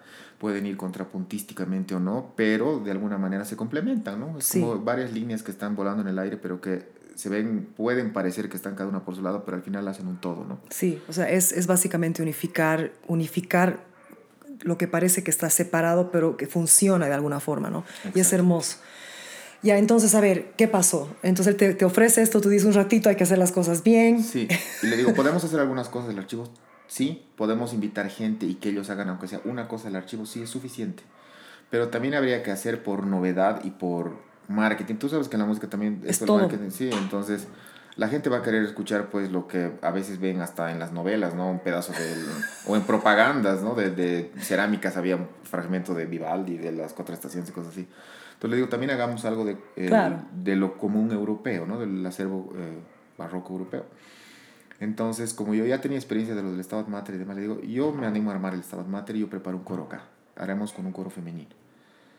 Entonces, ¿Por qué femenino? Porque es lo que más había, las voces más accesibles. sí, Claro. totalmente. Y además porque estaba escrito para un coro de niños, ¿no? Ah, ya, ya, ya. Originalmente. Claro, Entonces ya. las voces femeninas eran como que lo que más estaba de Ya. acuerdo, digamos. Así que a raíz de eso fuimos con él a rescatar varias personas de varios coros de allá de Sucre, como haciendo un casting más o menos. Y armamos un coro lindo, realmente lindo. Hemos sacado este Stabat Mater de Pergolesi con gente que no leía música y no había interpretado nunca este tipo de obras en dos meses. Eh, él, eh, de alguna manera, eh, preparó la orquesta. Invitamos gente de afuera también que vaya a apoyar la orquesta, porque no había, en ese entonces no había ni siquiera muchos músicos orquestales en Sucre. Habían como cuatro violinistas y nada más. ¿Y cómo consiguió? ¿De, de La Paz de Santa Sí, sí, Cruz o de hemos, afuera? Ah, hemos ya, ya, invitado ya. gente de, de, de los otros departamentos. Y hemos invitado algunos elencos que hacían ya, digamos, algo de barroco, ¿no? Algo, alguien de Oruro, de La Paz también, Claro. cosas así. Pero la verdad es que nos hemos sesgado un poco más en el lado, este lado de Bolivia, ¿no? En ver gente de Oruro, La Paz, Cochabamba también y demás. No tanto del oriente, porque sabíamos que ahí había algo. ¿no? Claro, había todo. Sí, sí, en el oriente de Bolivia también se han descubierto partituras, pero como él dijo, es una tradición más italiana, es, es muy diferente, muy diferente a lo, a lo que se encuentra en, en Sucre. Claro, además que tienen ellos ya una fundación, tienen toda una estructura para sus festivales. Nosotros Sí. estábamos comenzando con un festival internacional que era prácticamente músicos de Bolivia, pero es una música internacional, ¿no? O sea, algo chiquito. Claro. Ahora ya son nueve festivales que estamos haciendo, pero en ese entonces era pues... Es- Nueve festivales en. Sucre, Sí, porque los de la Chiquitanía creo que hacen solo uno al año, bastante Ah, amplio. hace uno cada dos años. Uno cada dos nosotros años. hacemos todas las Semanas Santas. wow. Es un festival de Semana Santa.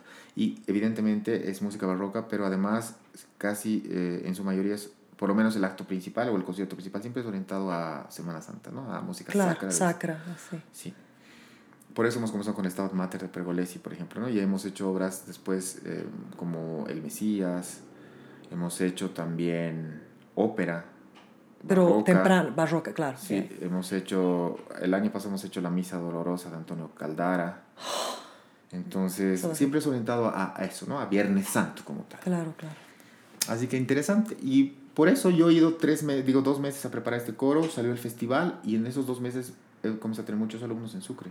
Y después de los dos meses me ha dado pena dejarlos, ¿no? Así como en medio de algo. Entonces he dicho, ya, tres meses más. y luego seis, y luego... Y ahora son 11 años. ¿Y ahora cuántos años son? 11 que vivo en Sucre. Pero, pero la estás matando, la estás rompiendo, ¿no? Porque, o sea, tanta actividad. y Me estabas contando el otro día, estamos en ensayo ahora para la novena. Bueno, estábamos en ensayo, ahorita estamos en concierto con la novena de Beethoven, que me está sacando la mugre. Pero me estabas contando que eh, allá, este, o sea, armaste hasta todo coreografiado, o sea, en escena, todo Sí, puesto en escena. ¿Cómo has conseguido la fuerza? Econ- bueno, no solamente la economía y los, los aportes, pero también, Sí. o sea, el cuerpo, el cuerpo de trabajo, los artistas. ¿Cómo, cómo, de qué pasó? O sea, llegaste, en- entiendo, hiciste esta, este festival, todo bien, alumnos, tres meses más, de repente seis meses más, y después se ha vuelto todo un- una cosa titánica.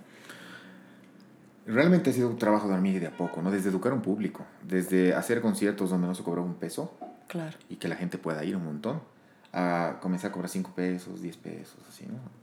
Y, y evidentemente, si nos podemos a competir, digamos, en cuestión de entradas, en Sucre la entrada cuesta entre 30 y 50 pesos y es mucho. A comparación de aquí o Santa Cruz, que las entradas son desorbitantes, es o la misma Sinfónica La Paz, ¿no? Entonces, Claro. claro, pues es que es un público ya distinto. Nosotros hemos ido formando también un público. Eh, y de la misma manera hemos ido formando artistas y hemos ido formando gente que le guste, ¿no? Este, este tipo de cosas. Eh, he tenido la suerte de justo tener muy buena relación con el custodio de la Casa de la Libertad, allá en Sucre.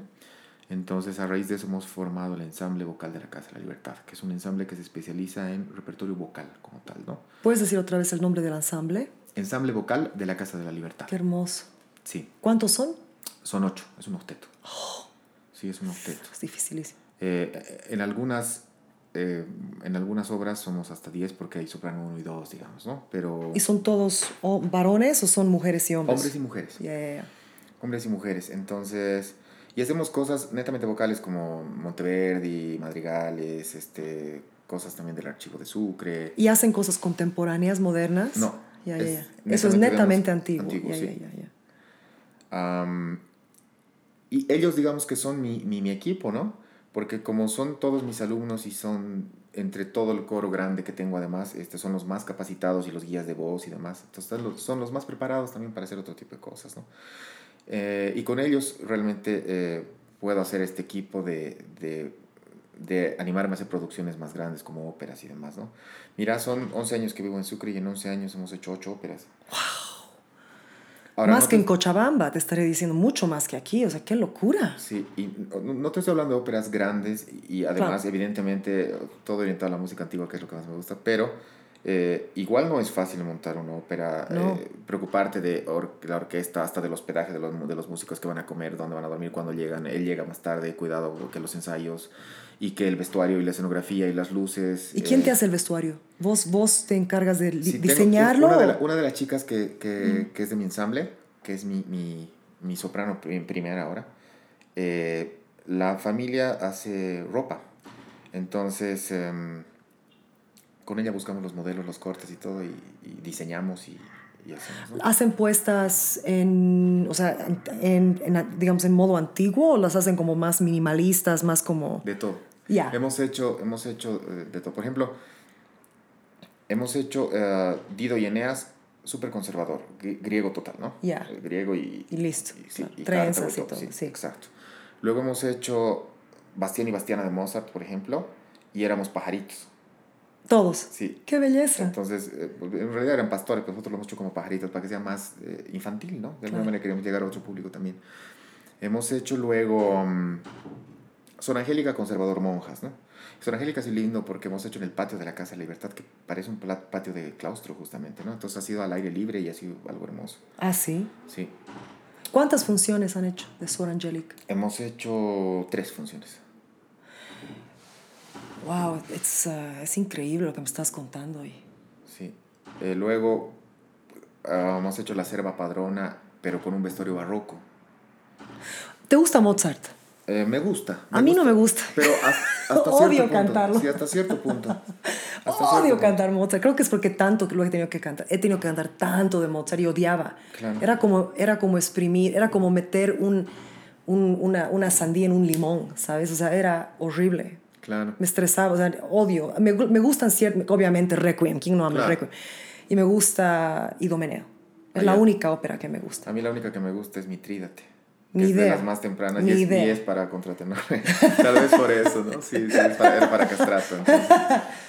Sí, entonces tal vez por eso, sí. Pero, por ejemplo, o sea, son cosas lindas como La Flauta Mágica, Cosifantute, pero no es... No son óperas que me apasione verlas, ¿no? Como repetir. ¿Y lo has, Como- has hecho? ¿Han hecho la flauta mágica? No. No. Sí, no, No, no, lo hagan.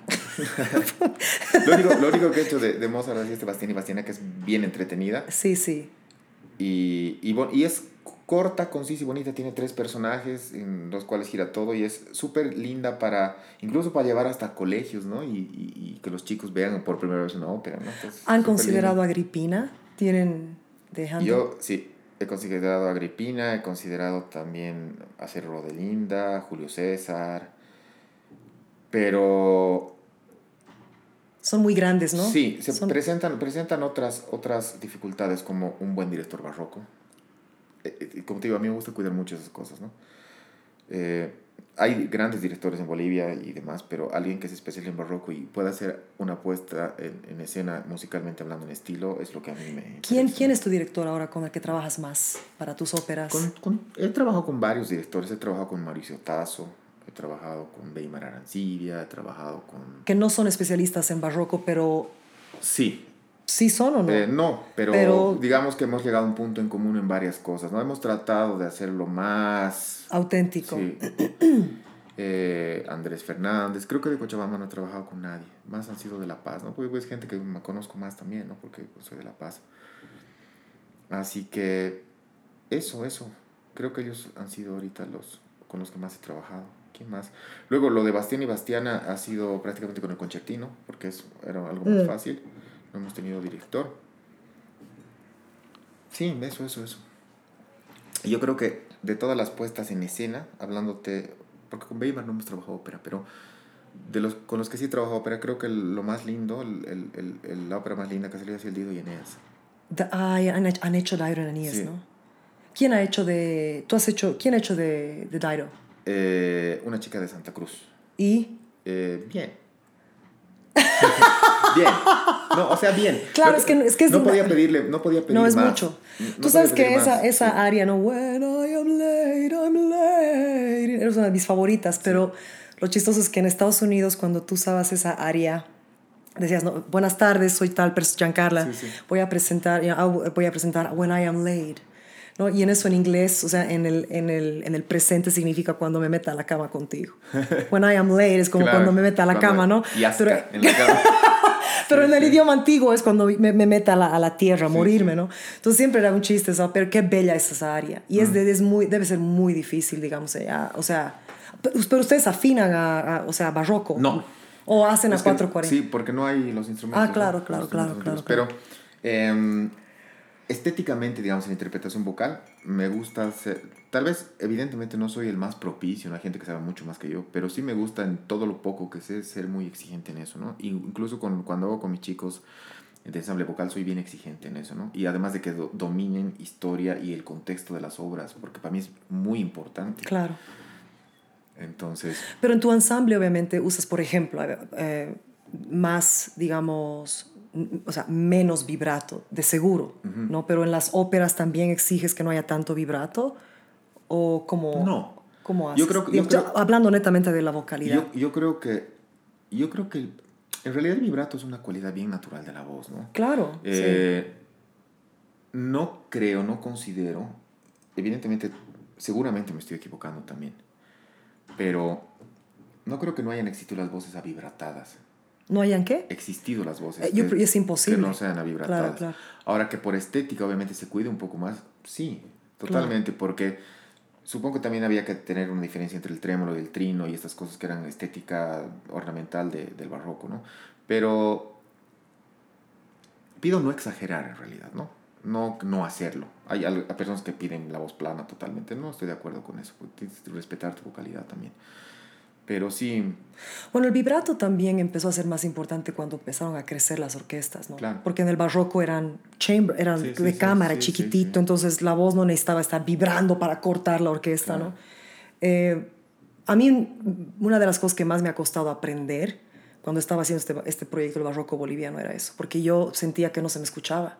claro. Y, y como era ensamble de cuatro, era como que... "Ii, ii, ii", No, entonces era como que no me gusta esto, a mí me gustaba lo romántico, me gustaba Verdi, ¿no? Claro, claro. Pero a la larga, ya una vez que transicioné a las otras cosas que hago, me ha ayudado saber manejar Sí, eso sí, y, sí. y poder man- o sea, controlar el vibrato, ¿no? Son, son herramientas que te dan pues cierto tipo de estética, no de estética, sino de, de justamente herramientas, ¿no? Que, que te permiten hacer diferentes afectos, diferentes formas de interpretar las cosas. Entonces creo que todo te ayuda, ¿no? El muy avibratado y el no avibratado y la voz como un hilo y todos son recursos que puedes utilizar. Los 11 años que has vivido ahí ahora, eh, ¿alguna vez te has querido ir? Sí, claro, varias veces. ¿Por qué? El cantante, el músico en general, pero creo que el cantante, por tener el instrumento dentro del cuerpo y ser tan eh, expresión, tan directo con tus sentimientos, es más emotivo pues, que otros músicos. Entonces, cuando las cosas no comienzan a funcionar o no salen, de por sí te frustras, ¿no? Ya sea en tu vida particular como cantante, de que no te sale un fragmento, una nota, un área, o en tus producciones como tal, porque es una extensión de tu musicalidad también. Y ha habido un punto en el que, por el cambio de partido de gobierno, todas esas cosas, los apoyos que había ido construyendo con años se han ido derrumbando. ¿no? miércoles. Entonces, de tener, por ejemplo, para este Festival de Música Barroca un presupuesto en POA de 200 mil bolivianos que nos permitía hacer ópera, nos permitía traer gente de afuera y demás, a que te den 5 mil bolivianos. Y, y que- 200 mil bolivianos Sí. llegaste a, a poder dar que Sí, eso es casi ni se escucha para la música clásica, o sea, no Sí. puedo creer. ha habido, ha, ha habido una gestión que nos han dado 200 mil, la siguiente ha sido 120 y luego 5. Claro. Así. Totalmente. Entonces, esa, esa, esa, ese año que hemos tenido 200 mil eh, bolivianos, hemos pagado absolutamente a todos honorarios. Es el único año que hemos podido pagar honorarios, porque el resto, hasta ahorita, de deudas de favor debo tener un montón. Usualmente cuando invito a alguien a Sucre es, mira, te puedo pagar el hospedaje, te puedo pagar el- la Claro, el alimentación, pasaje. y claro. eso es todo. Hazlo por amor, digamos, claro. y aún Entonces- así ha crecido de sobremanera, ¿no? Sí, porque hay mucha gente comprometida, amigos y demás que gustan de ir a Sucre y hacer música. El clima, en- digo, el- el- la situación de la ciudad misma en Sucre es linda, es una ciudad colonial, te Es invita a hacerlo, ¿no? Te Sí, es hermosa, es hermosa. Y las iglesias y los- estas Sí. cosas, el mismo teatro mariscal, entonces Sí. realmente te llama a hacer estas cosas. Así que mm, eso frustra, ¿no? Eso realmente frustra. Así que, no sé, es como que varias veces he dicho, ¿y qué hago aquí? ¿Y qué hago dirigiendo cosas o queriendo producir y demás? Debería dedicarme a cantar y chao. Y ya, ¿qué me importa? Me voy a Buenos Aires otra vez. Sí, exacto. O me voy al lado, punto, ¿no? Por último vuelvo a mi casa y que me importa y no tengo que estar preocupándome por hasta pagar un alquiler o cosas así, ¿no? Pero ¿cuánto tiempo te dura esa rabieta? Poco. Exacto. Se me pasa, se me, se me Rapidito. pasa el berrinche y, y es como que, uy, tengo ensayo, ¿no? Los chicos Tengo están esperando, sí. Claro. Los chicos están esperando. ¿no? Y es eso. Y como tengo ahora un, ahora recién, porque, uff, tú sabes que igual entre los coros, pues son- en Bolivia al menos son de gente que va y viene, ¿no? Y siempre estar renovando y comenzar de cero muchas veces, en orquestas también. Entonces es como un continuo nuevo trabajo y nueva gente que formar. Ahora tengo un grupo bastante estable, estoy muy contento con ellos. Como te digo, se han vuelto mi equipo, además eh, no solo vocal ni, ni Claro. artístico, sino también logístico y administrativo, donde cada uno puede aportar algo y demás. Entonces, súper bien. Entonces, tengo un compromiso también afectivo con ellos, ¿no? Eh, son gente de mi edad y menores también, pero es como que de alguna manera al ser el líder, el que dirige y demás, te sientes también como, como un papá musical, ¿no? Entonces tengo una responsabilidad afectiva con ellos de, oye, no puedo fallar, tengo que ir, tengo que darles, tengo que hacer, tengo que darles variedad, novedad y demás, ¿no? Ese tipo de cosas. Además, hermoso que lo hagas, ¿no? Aquí, porque no hay. O sea, por ejemplo, en lo que estás haciendo no hay, ¿no? Entonces, que Sucre tenga una, una fuerza, una movida tan fuerte y un grupo comprometido y que todo lo que has estudiado y todo lo que has vivido no se vaya, o sea, que, que lo estés utilizando es bien admirable, porque hubiera sido muy fácil decir, nah, me, me regreso bueno, ahorita, por ejemplo, yo te estaba diciendo, ir Sí, a sí. Buenos Aires es lo más barato ahorita para un, Claro. o sea, vas y la rompes, o sea, no hay contratenores, punto. Tú sabes que es una voz rarísima. Entonces, con todo lo que haces y todo, te vas, te consigues tus cosas, vas, o sea, podrías, ¿no? Pero sabes que yo también he vivido y sigo viviendo eso como tú en el aspecto de producir cosas. Porque soy cantante, pero 50 o 60% de lo que yo hago es producción. Claro. Porque si no, o sea, yo tendría que esperar eh, un manager, una Sí, sí, casa sí. de ópera o, una, o lo que fuese una disquera, ¿no? Que me diga, Claro. ay, te vamos a producir. O sea, y cuando yo viviendo allá dije, bueno, aquí nadie me está tocando la puerta para producir mis conceptos raros de lo que fuese. Mejor aprendo, ¿no? Aprendo a hacer cosas, mejor aprendo a producir, mejor todas esas ideas muertas las hago revivir, Claro. me, me pongo las, las bolas, como se dice, ¿no? Y, y empiezo a, y empiezo a hacer esto, ¿no? Es la necesidad. Si te das cuenta, También. es la necesidad.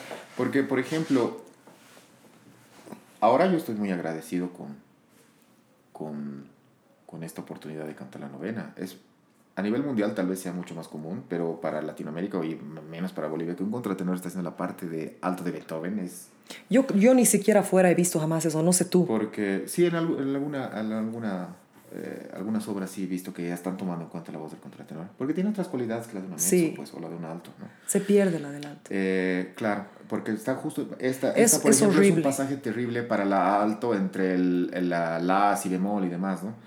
Entonces, horrible. Y el contratenor tiene el la y el si bemol como bala, entonces. Por eso te digo, o sea, y por eso yo he estado disfrutando mucho de ese aspecto de cantar contigo, porque yo me acuerdo, como te dije, fue mi primer trabajo profesional a mis 19 años. Cantar como alto y la Elisabetta de soprano, que eso así, ¡pah! no ves una bala. Claro, claro. Yo me acuerdo que decía, nadie me escucha, o sea, era como, porque, porque además era un pasaje raro, o sea, era Sí, difícil. Y de repente dije, ¿cómo será con contratenor? Y cuando empezaste a cantar, era como que tu voz está más aguda, es como que la siento más presente, más fuerte. Sí. Y es más apoyo para mí, ¿no? Y se escucha bello. Yo, yo en todas las que he escuchado del Beethoven, la contralto es... y ya, Sí, sí, y ya. ¿no? Y, y- y obviamente es un miedo que tiene. Porque si te pones a pensar frente a otras voces como la de un barítono o la de una misma soprano, la voz de contratenor siempre es más pequeña, ¿no? Pero tiene algunas cualidades tímbricas que te Sí. permiten estar como cortando, ¿no? Sí, sí, sí. Entonces, Entonces, es él, él te llamó y, y- tú lo consideraste inmediatamente o tuviste que No, le he pensado. estudiarla, yo también. Claro, claro, le he pensado. He dicho, uy, Beethoven, yo. ¿No? Entonces, ¿Y cómo te has sentido? ¿Cómo te estás sintiendo bien, vocalmente? bien. Ahora bien, ahora bien, ¿no? Pero ah, he tenido mis crisis en esta temporada igual terribles con lo de la gastritis que te decía y demás. Y además con el hecho de no sentirme seguro.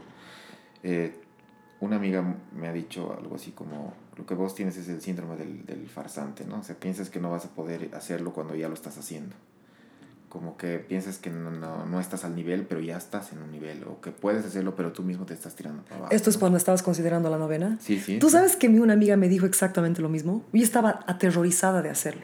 Porque primero es soprano y yo no he cantado lírico en muchos años, ¿no? Lírico puro. Porque en lo mío hago lírico a cada rato, pero no así puro, ¿no? Claro. Y dije, al vaga le, le pidió dos un día y me tomó tres así. Estaba así temblando y esta mi mejor amiga me dice, igualito así, pero me lo dijo en inglés, ¿no? Me dice, o sea, vas a ensayar tres veces y ya va a estar bien, tranquilízate, esto, esto está en tu memoria muscular, o sea, eres muy bien entrenado. O sea, para de, de hacerte tanto drama en tu cabeza, ¿no? Sí, sí. Y mm, entonces, a raíz de eso, y con esta amiga he preparado en realidad el, el, el rol este de alto y súper bien. Me he ido sintiendo cada vez más cómodo, haciendo más propia esta música que a mi realidad, eh, tanto digamos formativa cuanto de gusto musical es ajena, ¿no? O sea, uno conoce por criterio, por Claro, conocimiento claro. general la novena, la séptima, la quinta, Claro. y Beethoven y todo lo que pueda Fidelio y lo que vos quieras, pero ya ponerte en el, en el papel de decir voy a cantarla y es otra cosa, ¿no? Entonces, eh, de, de alguna manera creo que eh, la versatilidad de, de, de, de los que somos cantantes solistas es un poquito apropiarse, ¿no? De a poquito de estas cosas. Entonces, algo que sentía y veía muy extraño ya es como que hoy ya lo siento un poquito más cerca a mi vocalidad o digamos más cercano, digamos, ¿no? No, estás arrasando, viejo. Estás arrasando. Además, que, ¿qué, ¿qué opinas de las coristas que tanto te aman? Ay, no, ¿sabes qué es? Así, la adoración que te tiene. Que es algo muy extraño. Cuando Sí. yo le mostré una... Bueno, para mí no, ¿no? Para ti es normal ver a un, un contratenor en cualquier cosa, no casi. Pero, Sí. digamos, tengo una prima que me dice, ¿y ese chico qué guapo? Le digo, escúchalo. ¿De dónde está saliendo ese sonido? Le digo, escúchalo. Porque claro, que ve, ve- ve el Claro. video y me dice, no, ¿qué- no puedo creer, o sea, ¿qué es? Es una cosa bellísima y escucharla en, en Beethoven, que todo el mundo sabe esa- ese movimiento, es, Claro, es bien de acuerdo. impresionante. Sí, sí. Es, es, es, es lindo, ¿no? O sea, realmente es muy halagante, ¿no? Que, que vengan y te digan. Eh, pero yo siempre me, me he tomado como con mucha calma esto porque este halago y es, esta situación de, como de, como tú dices, de estar arrasando y demás, también es por el hecho de que no es algo conocido, pues, ¿no? Es como algo raro escuchar la voz de un contratenor, más en Bolivia. No todos han tenido la oportunidad de escuchar un contratenor, entonces es como el pajarito nuevo, lo nuevo del curso, siempre van a dar más bola, ¿no? Ay, no estoy, no estoy, no estoy tan Sí. de acuerdo. Yo pienso que hay, hay cualidades en, en tu arte y en ti que merecen ese halago y más.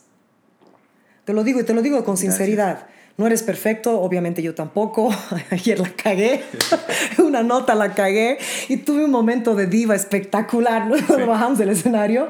Y sabes qué cosa me di cuenta ayer que era no era no- estaba tan enfurecida viejo, pero era con el mundo entero después era no era así, era era estaba enfurecida conmigo misma de no ser suficiente, no sé, por una nota, una nota, ¿no? Pero en el- bueno, regresando a lo que estaba diciendo es el hecho de que por ejemplo no es solamente que sea algo raro Claro. tu presentación, tu voca- o sea, te- te- físicamente, cómo te po- portas, tu profesionalismo, o sea, todo eso arrasa y merece. Y no es porque, para mí no es porque sea algo raro en Bolivia solamente. Yo pienso Claro. que reconocen, ¿no? Reconocen el espíritu, reconocen ah, el amor con lo que lo haces, o sea, se nota a leguas. Am, Por- ¿No extrañas vivir con tus papás o en La Paz? Claro. Em, los papás, especialmente creo que para el varón la mamá es bien importante, ¿no? A ver, entonces tienes mamitis. En algún punto sí, porque siempre tenido una muy buena relación con mi mamá, ¿no? Y como mi mamá, digamos, es mucho más allegada al arte, siempre me ha entendido más cosas. Entonces, siempre hemos tenido una, una, una gran relación. Y sí, hay muchas veces en las que uno necesita volverse a su nido, ¿no? Y estar, hasta recargarse pilas, reconfortarse con tu propia familia, tus papás, ¿no? ¿Tú tienes buena relación con toda tu familia? Sí, tengo muy buena relación con toda mi familia. ¿Han, han ido a ver tu trabajo en Sucre? Sí, varias veces, varias veces belleza. felices, ¿no? Eh, mm, es como que mi papá ha dado un cambio rotundo en muchas cosas, como él era el que quería filmar después y el estar ahí adelante y todas esas cosas, ¿no? ¿Cómo él antes no quería eso o qué? No, no, sí, sí, pero digamos que es que no estaba Tan involucrado. Claro, Ya, ya. exacto, esa es la palabra, no estaba tan involucrado, pero después es como que, uff, y es el primero en escribirme y decirme que te vaya bien o triunfa esta noche y, que- y cosas así, ¿no? Y mi mamá también, por supuesto. Y mi hermana me entiende muy bien porque como te digo, mi hermana es bailarina de flamenco, entonces ella sabe lo que es estar en un escenario y demás, entonces entiende la emoción, la pasión y cuánto llena poder estar frente a un público, recibir un aplauso, hacer lo que tu cuerpo, tu alma y tu ser te pide que hagas, que es arte. Entonces es, es bien bonito, ¿no? Y a veces, eh, como te digo, ya ajena, ajeno al, al plano musical artístico, hay cosas que te pasan en la vida cotidiana, ¿no? Eh, no sé, pues problemas económicos, problemas hasta sentimentales, cualquier cosa, desde que necesitas tu casa, necesitas tu, tu nido Sí. para ir a, a A, a refugiar. refugiarte, sí, a Claro, a recargar las pilas, ¿no? A que mamá te acaricie y te diga todo está bien, tal cual.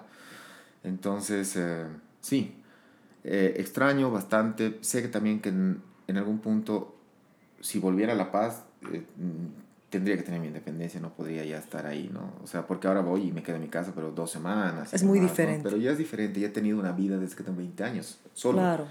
Has vivido solo afuera, solo aquí. Sí. ¿Tú, ¿Tú tienes familia? ¿Quieres familia? Eh, tengo una hijita. ¿Ah, sí? Tengo una hijita, sí. Este, tiene seis años. ¿Qué se llama? Victoria. Ya. Victoria. ¿Y? Eh, y eh, es mi adoración, es lo mejor que tengo en la vida. Realmente, ella, siempre que, siempre que voy a cantar, me gusta eh, persinarme y rezar y agradecer. Y siempre que canto y agradezco, digo, lo primero que digo es por mi hijita. O sea, siempre es para mi hijita, todo, ¿no? Entonces, porque es mi, realmente una fuente de inspiración. Yo, mm, yo la verdad es que no quería ser papá, o sea, nunca pensé en hijos, ni en casarme, ni en estas cosas, ¿no? no es- hay personas que tienen como meta de vida, quiero casarme, tener hijos, la casita linda con la chimenea humeando y el perrito en el sillón, ¿no? Yo no. Yo nunca Sí. tampoco. Pero hay cosas que uno no prevé en la vida Claro. y no significa que sean malas. Oh, claro que no. La verdad es que al principio yo me asustó mucho, ¿no? Cuando me enteré que iba a ser papá y todo, entonces era como que Dios, mi vida va a cambiar y demás, pero... Y estabas Ahora- viviendo en Sucre, Sí, obviamente, claro. Sí, sí. Pero después, no, es lo mejor que tengo, ¿no? Y, y lo lindo es que de alguna manera me ha sacado la vena artística. Le encanta el ballet, por ejemplo. Y el otro día, hace, bueno, no el otro día, cuando tenía cinco años, hace un año atrás, estábamos en La Paz con ella, porque yo voy a verla a La Paz. Está en La Paz ella. Y le estaba haciendo ver eh, la- eh, el área de la Reina de la Noche, ¿no? De, De Mozart. Y le digo, le comienzo a filmar, le digo, ¿qué quieres ser cuando seas grande? Cantante como mi papá, me dice. Oh, Qué linda. ¿Y cómo canta tu papá? Le digo. Y comienzo a ser la reina de la noche. ¿Ella? Sí, con cinco años. Entonces, te Qué imaginarás la emoción. increíble. No, yo, yo, me, sí, me da ganas un poquito de llorar ahorita. Sí, entonces comienzo a hacer el tararara, pa, pa, pa, pa, pa, pa, pa, pa. Mm. Y yo me he quedado. Porque yo estaba filmando por filmar algo bonito, pero no me imaginé que iba a tener esa salida, ¿no? Y que además la memoria auditiva iba a ser tan clarita de tener todas las notas, ¿no? De ese pedacito. Me tienes que mostrar después. Te voy a mostrar. Entonces, realmente ahí tiene como eso, ¿no? Y a- a- hace poco, hace un mes atrás, justo después de que ha cumplido seis años, su mamá me dice, eh, me habla su mamá y me dice, te cuento que Victoria está con esto de querer cantar, todo el día está cantando y tarareando cosas y todo. ¿no? Entonces yo, eh, ese, ese era, digamos, el cherry que le faltaba a la torta para tener, terminar de estar tan convencido del amor o de la... De, eh, no sé, la situación de mi vida misma de ser papá, ¿no? Es como que ya tengo quien va, a, a- a quién dejarle mi legado de todo, ¿no? Sí. realmente. ¿Por qué la llamaron Victoria? Eh, no sé, a mí me gustó el nombre. Es bien sí. Mi- mi, papá, mi papá se llama Fernando, entonces yo creía que se llame María Fernanda, no sé por qué. Pero estábamos, eh, estaba en duda todo eh, hasta que nació. Yo la vi y Victoria, me nació así, Victoria. Entonces, porque yo siempre he querido eh, que tenga un nombre fuerte, ¿no? Nombre Es con- fuertísimo. con- sí, sí, con con- agalla. Claro, con, claro. sí. Nadie que le vea las canillas, digamos, ¿no? Un nombre así. Entonces, por eso. Por eso. Y la mamá le puso Antonella. Entonces, Victoria Antonella. Sí. ¿Y cómo fue cuando nació? O sea, ¿qué, Lindo. Yo estaba en el parto. Yo entraba al, al parto. Yo decía, estabas ya, te preparaste ya, o sea, aceptaste, pero no sabías que iba a venir. O sea, no sabías claro, que iba a venir con qué ella, iba a ¿no? pasar, Claro, claro. claro. Pero en- eso ha pasado. En el primer momento que le he visto y le he agarrado, ya, ya estaba todo, ¿no? Ya ha cambiado totalmente todo. Yo muchas veces escucho esto y he dicho, "Mm, no creo. Pero sí, es, a veces sido así. Cuando yo le he agarrado y la tenía en mis brazos y le comenzó a cambiar la primera ropita y todo, ya era otra cosa. ¿no? Había un amor ya que seguramente había nacido antes, pero en ese momento se consolidó, ¿no? ¿Tú crees que ella va a ser cantante? Espero que sí. Ojalá que sí, ojalá que sí. Ojalá que sí. Y ojalá, eh, de alguna manera, siempre he dicho, si ella se quiere dedicar a, al arte, eh, a cualquier rama del arte, yo voy a hacer hasta lo imposible por darle muchas cosas, ¿no? Para que ella pueda ser, apuntar lejos, ¿no? Yo creo que no es tan, no es tan imposible, ¿no? porque te- tu, familia, todos artistas, o sea, Sí. tú, o sea, sería, no sé, no, no me sorprendería, ¿no? Sí, ojalá, ojalá que sí. Lo más bello es que vea a la reina de la noche y diga, ese es mi papá. Porque, claro, no es como un tenor, no es como que, claro, ella percibe, As- ah, claro, entiende. asociado a la voz femenina, ¿no? claro, y Entonces, listo, ¿no? sí, sí. Oye, ¿y lo de las votos? Es- siempre me han gustado las motos, pero mm, mi papá es el que me ha metido el gusanito al final de lo de. Porque él, él es, siempre le ha gustado esto de las cuadras, las motos y viajar en moto y estas cosas, ¿no? Entonces, a raíz de eso, yo siempre tenido moto desde que vivía acá en Cochabamba y demás, y que comenzaba una plata y demás. Pero, ¿y nunca te da miedo, digamos, un accidente? Claro, me, me he accidentado también, pero ¿Te has accidentado también? sí, sí, ¿Pero a, a lo, a lo jodido? o- Sí, sí, me, me tenía derrame articular en mis dos rodillas, así. me tenían que operar, al final no me han operado, pero me drenaban así con las jeringas de debajo de mis rodillas, líquido y un montón de cosas. Pero, digamos casi con suerte, ¿no? Claro, re. Sí, sí. ¿Sabes cuál es el problema? Que tú puedes manejar. Yo soy una loca, a mí me encantaría. Yo, amigo que tengo con moto, me, me monto, ¿no? Pero ya yo, digamos, pensando ya en vivir aquí un tiempo largo, digo, moto, quiero moto para irme al campo. Pero aunque tengas casco, aunque tengas todo, Claro, no depende del resto, ¿no? Claro, y además en un auto tienes mucho más protección. Sí, Entonces es como que no me estoy animando mucho. Yo adoro la moto. Hay que, hay que ser precavido, siempre que estar muy atento, más que a ti que manejas, porque ya tienes confianza en ti, es al resto, ¿no? Al Claro. auto que sale, entra, te adelanta y estas cosas, ¿no? ¿Eres, eres, ¿Tienes un grupo de motoqueros o es solamente o sea, tu afición con tu papá? O... Claro, con mi papá, en realidad es con, con mi amigo que es mi, mi pianista y mi mejor amigo que es Gary, que es pianista de la Orquesta Sinfónica Nacional, Ah, ya. que vive en La Paz, eh, mi papá y mi hermano mayor. Entonces los, es como los cuatro, sí. Se van en sus Ahora, motos. ahora que estoy en Sucre, bueno, evidentemente no, pero además que mi, moto es como que recién está entrando al mercado la marca y todo, ¿no? A Bolivia. Entonces, ¿Cuál es tu moto, papá? es una Royal Enfield. Ya, Sí, es una moto de tradición inglesa, ya, ya, ya, ya. súper linda, es un- una pinta así súper clásica, pero con toda la tecnología, digamos, actual, ¿no? Y Qué esas belleza. Entonces, mm, justo en Sucre hay un señor también, un amigo mío, Simón, que tiene la misma moto. Entonces, entre los dos vamos y fin de semana a veces, oye, vamos a tal lado ya y nos vamos a un pueblo, cosas así, ¿no? Qué belleza. Sí, sí. Y este, el pianista de la sinfónica, el, de cómo, o sea, la, la parte de la moto, cómo, o sea, fuiste, cantaste, me gustan las motos a mí también, así, así fue. ¿o Sí, cómo? somos amigos hace muchos años atrás. Ay, ay, muchos, ay. muchos años atrás. Él es menor que yo, 10 años más o menos. Ya. Pero es, eh, siempre es un niño prodigio. Entonces, cuando yo tenía 25 años y él tenía 15, ya me acompañaba. ¿Quién es? Gary se llama, Gary Ticona. Ay, ay, ay, ay. Es un prodigio. Sí, sí. Sí. a- a- a- realmente gana todos los concursos a los que se mete, tanto nacionales internacionales. es un re pianista el Gary.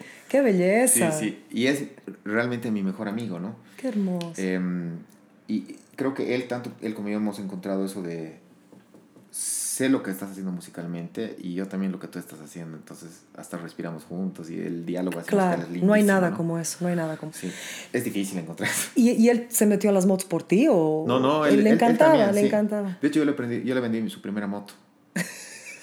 la moto que me compré aquí en Cochabamba cuando vivía, me la llevé a La Paz cuando me, me fui a La Paz. Y él me dijo, mira, quiero una moto, no es que ya te la vendo la mía, sí, no es que. Y era una moto chinita y así, cualquier moto, ¿no? Pero así su primera moto. Y de ahí ha comenzado a comprarse mejores, mejores, mejores, mejores. Y ahora cambia cada dos, tres meses. Qué Vende capo. una y cambia otra, vende una y cambia otra, ¿no? Y sí, y eh, a él le gusta más todo lo que es eh, motocross, enduro y estas cosas. A mí me gusta más lo que es trail, que es viajar en moto, ¿no? Vamos, llévame, soy bien buen, buena copiloto, buena copiloto soy.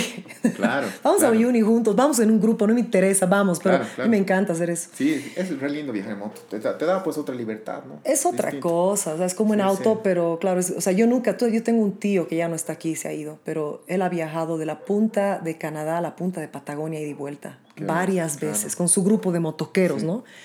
Y claro, su mujer se quedaba en algún lugar en Ecuador y se Claro. regresaba en avión, ¿no? Pero yo Totalmente. sueño con hacer un viaje así. Sí, de hecho, con este amigo, con Gary, algún día vamos a irnos hasta Canadá. Esa es la idea. Esa es la Sí, idea, sí, así, llévenme. Oye, escúchame, y tengo curiosidad, ¿tú has grabado No. y algún y lo has pensado hacer? Porque sería hermoso tener un, un música de registro, tu, ¿no? de Sí, tu sí. de- claro, un boliviano ca- La verdad es que no, la verdad es que no.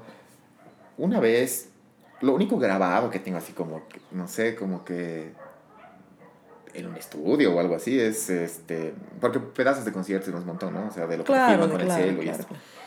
Pero lo, lo único, que- una vez ha habido un, como un pequeño festival, más o menos, de, de jazz.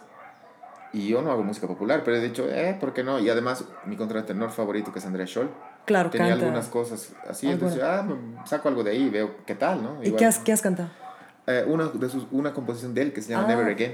Él ha compuesto, sí. que es yacero, como, o sea, Eh, una no, composición. No, de- es, él, él es eh, antiguo total. o No, sea, yo sé, pero dices que él ha cantado en una... Sí, sí. Entonces, él, él él la ha com- compuesto y la ha cantado. en Ah, en ya, un ya, disco ya, ya, Entonces ya. he dicho, a ver, voy a probar esto. Entonces con un pianista de La Paz que hace contemporáneo, me vi, no sé qué, y le dije, hagamos y voy a intentar. Entonces ¿Y? fuimos a un estudio y grabé eso. Y ahora está en YouTube, ahí, por ahí perdido, ¿no?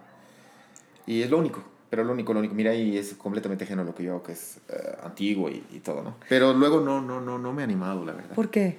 No sé, no sé. creo- Anímate. Creo que, creo que Eres- soy, muy autocrítico. Sí, yo sé. Soy muy y, y- y autocrítico. no, y no, y No no, me es, siento ahorita. Y es importante. ¿Sabes qué es importante? Sería hermoso. Imagínate un bol- boliviano, el único boliviano contratenor. Yo sé que sí, pero mira, todavía creo que me falta. No te falta nada, te falta, te falta soltar tus ideas de ti. Te juro, sabes que sería un éxito total. Y es fácil ponerlo en Spotify, fácil. Olvídate de YouTube es importante para este podcast, por ejemplo, lo voy a tener en Spotify Claro. y después YouTube también tengo que tenerlo. Pero porque en Bolivia la mayor parte de la gente usa YouTube. Pero es fácil, ocho canciones. Ocho canciones, le pones un título al- al- a tu álbum y to- todas tus piezas y áreas favoritas. Puedes hacer hasta área antique, Sí. si quieres. Algo fácil. Sí, sí. Sería una cosa espectacular, Rodrigo. Semejante voz. Ojalá, sí, yo, yo ya, ya había estado ahí tentando la idea, ¿no? Algún ratito me voy a animar. Ahora, por, por ejemplo, eh, como te digo, estoy en un proceso todavía de Claro, ir recuperando. claro. Claro. Quiero llegar a estar bien cómodo con mi voz y ahí ya lo voy a pensar más seriamente. Pero sí, ya, ya he estado ahí coqueteando con la idea un poco. Claro. Sí, a- a- aparte que la voz del contratenor de alguna manera es pues, más corta que las otras voces, ¿no? Yo tenía 38 años, entonces algo dejaré. Sí, o sea, yo pienso que sí. Yo pienso tampoco te puedes. eh, yo sé que es supuestamente más corta, ¿no? Que, que la de otras, otras, eh, otros registros, pero ¿quién te dice que vas a llegar a un punto donde es más se va a alargar de otra forma Mm. o se va a poder, o sea, yo dejé de, yo pienso que los límites ya no existen, Ujú. ¿no? A mí, por ejemplo, me dijeron, ah, nunca pensaron, cuando yo vivía aquí, habían muchas cosas en contra de mí, ¿no? Por de dónde venía, mi situación familiar, ¿no? Que nunca realmente había como esta esperanza de, o sea, hubo la esperanza de que yo haga música y todo, pero había mucha gente que era como que "Mm, no va a llegar a mucho porque viene de tal cosa y tal cosa, ¿no? Y fue to- totalmente lo opuesto. Y después también, cuando me fui de la ópera, estaba aterrorizada cuando hice ese cruce. Y fue, me trajo más bendición y más multiplicidad y más trabajo en la música clásica que antes, ¿no? Porque veían que tenía... Entonces, yo pienso que con tu voz Sabes que tú más que nadie, lo- yo siento esto, lo te veo, y es como que no tienes límites. No tienes, no hay. Y me encantaría que Bolivia tenga un registro de, de esta voz, de esta voz, ¿no? Claro, te entiendo. Eh, es para que lo tengas, ¿no? Y en lo que yo pueda, no sé, ayudarte con lo del Spotify, porque es medio jodón, es jodón lo de Spotify, Ah. pero tampoco es, o sea, una- o sea, organizas cosas muchísimo más dificultosas. Como para no poder ver Spotify. si no jodas, o sea, tienes una música antigua en ocho voces, o sea, no mames, ¿no? no, pero sería bello. No, hasta tienes foto, tienes todo, tienes el grupo de marketing que te puede ayudar, tienes fotógrafos, tienes de todo, ¿no? Entonces, sería una pérdida. Y hay muchos Sí. cantantes aquí, por ejemplo, yo tampoco, cuando yo cantaba lírico solamente, tampoco quería grabar, ¿no? Porque era como que, bueno, si hay Cecilia Bartoli, ¿por qué yo Claro. voy a grabar, digamos, Claro. ¿no? Pero en tu caso, y además yo no, no llegué a ser así de famosa, entonces a la gente no le importaba. Ya haciendo lo mío es importante grabar, pero tú eres una voz rarísima y eres boliviano y te apuesto que es un timbre, o sea, es único, ¿no? Entonces, no sé, Sí. hazme, hazme, hazme la gauchada, como si fuera tan fácil, ¿no? Sí, pero no, sí tienes razón. En algún punto tengo que pensar también en, en ir dejando cosas, ¿no? O sea, como tú dices, todo el trabajo que uno hace en su vida, tanto en producción cuanto en su propia voz y demás, de alguna manera tiene que quedar registrado, ¿no? Entonces sí, voy a, voy a pensar en esa idea como más Seriamente. seriamente, sí. Para cerrar, am, ¿hay algo que quisieras completar en tu vida que todavía no has, bueno, aparte de grabar, que eso es algo pequeño Sí. en realidad, ¿hay algo que anhelas hacer ah, que quizás no has hecho antes o algún sueño grande que tienes? Sí, claro. Yo creo que todos, todos en algún punto, jóvenes, viejos y hasta antes de morirme tenemos sueños que o los hemos cumplido o los queremos cumplir o no los vamos a cumplir, pero sabemos que es un sueño que hubieras querido hacerlo, ¿no? En todo caso, siempre he soñado con, con estar en un escenario grande, en un rol protagónico, Claro. Julio César en Egipto, ¿no? Con un cast así Sí, estelar. Sí, sí, claro. No sé si lo vaya a lograr en realidad, pero como, como se dice vulgarmente, soñar no cuesta nada, ¿no? Y, y pelearla, intentarla, tal vez sí. ¿Quién sabe? Sí, ¿por qué Y- no? Y, y- o tal vez no, pero ese mismo sueño que tal vez no se haga es el que te mantiene, pues, un cacho con la pila puesta para seguir adelante, ¿no? O que tal vez sí. A mí, mira lo que ha pasado, cuando me has contado lo de Argentina, no podía creer que de un Facebook un profesor te haya visto. Es una cosa sí, loca. Hay cosas así raras, ¿no? Que a veces pasan en la vida. Entonces, sí, ahora, ahora voy a enfocarme de manera distinta. Como te digo, estoy en un Claro, estás recuperándome vocalmente, entonces me estoy enfocando también pensando ya otras cosas distintas, ¿no? Hay algunos proyectos que estoy viendo también, ya no tanto de elencos de producción, sino míos, ¿no? Particulares, de, con mi voz o con cosas así, entonces... Y en tu vida ver personal, ¿quieres, ¿quieres ahora otra, otro hijito, otra hijita, casarte, no casarte? No, en realidad no, este... Yo creo que más hijos, ¿no? Claro. Eh, suficiente con criarme a mí, creo, y a mi hijita, ¿no? Porque Claro. no sé. Y, y casarme, como te digo, nunca, nunca he coqueteado con la idea de casarme. No, Yo tampoco, No, no, no me llama, no me llama la atención esta situación tanto de, de dependencia de una persona. Dependencia afectiva, claro, evidentemente Claro, hay. hay, aunque no y quieras, claro, sí, sí. ¿no? Pero dependencia así como de... Tener, papeles, esas sí, cosas, sí, sí, sí. No, si quieres a alguien, lo quieres y te quedas con esa persona. Si no lo quieres, pues no. Claro. Pero no tienes que tener un papel que te diga querelo. Claro. ¿Entiendes, claro, no? Sí. yo Entonces- también, yo pienso, pero también es porque, ¿sabes qué? Creo que hay, y muchos músicos somos así, y más, ¿sabes que Noto mucho en la ópera eso también, ¿no? Es como que hay una, un enamoramiento tan grande con lo que uno hace. Sí. Y como que te hace ver la vida de otra forma, ¿no? Sí. Claro, para ti debe ser un poco más fácil no querer casarte en esta cultura, no sé, o tu familia te molesta, no sé. A mí, digamos, es No. como que todo, o sea, ya, ya han dejado de joderme, ¿no? Pero es Claro. porque ya se ubican, ¿no? Pero es como que la gente no todavía no hace, y hasta, hasta en Estados Unidos, Claro, habiendo totalmente. tanta mujer que no se quiere casar, ¿no? Es como que, pero yo tampoco nunca me he visto con los dos perritos y medio, ¿no ve que esa sí, es la sí. est- estadística, ¿no? Sí, sí, sí. La casa, los dos hijos y medio, el auto y medio, no, no nunca. No, no, sí, yo, yo tampoco. Y, y claro, es un prejuicio social, pues, ¿no? no ya se te está oyendo el tren y cosas así, pero bueno, cada quien elige su vida, ¿no? Sí, Este, hay personas que hemos nacido para estar solos o acompañados, pero de alguna manera sin ese compromiso no sé, legal. Y hay otros que sí han nacido para tener una casa Sí. y se respeta totalmente que Increíbles. casarse y todo. Y qué bien. Y que son increíbles tampoco- si no, tampoco, y no- claro, no tendríamos la casa que hemos tenido, papás y demás, ¿no? Claro. Y tampoco había personas que han tenido una casa con un divorcio y cosas así. O sea, cada quien sabe lo que va a hacer con su vida o se le va presentando. Sí. Así que no, en algún punto sí, evidentemente tendré que tener a alguien que me acompañe, eh, porque creo que el miedo de todos también es quedar solos algún día, ¿no? Eh, Además no es lindo estar bien Sí, sí, acompañado. sí, sí. No mal acompañado, pero bien. Es Totalmente, lindo ¿no? tener eso. Claro, que tengas a alguien que te complemente y te ayude y demás.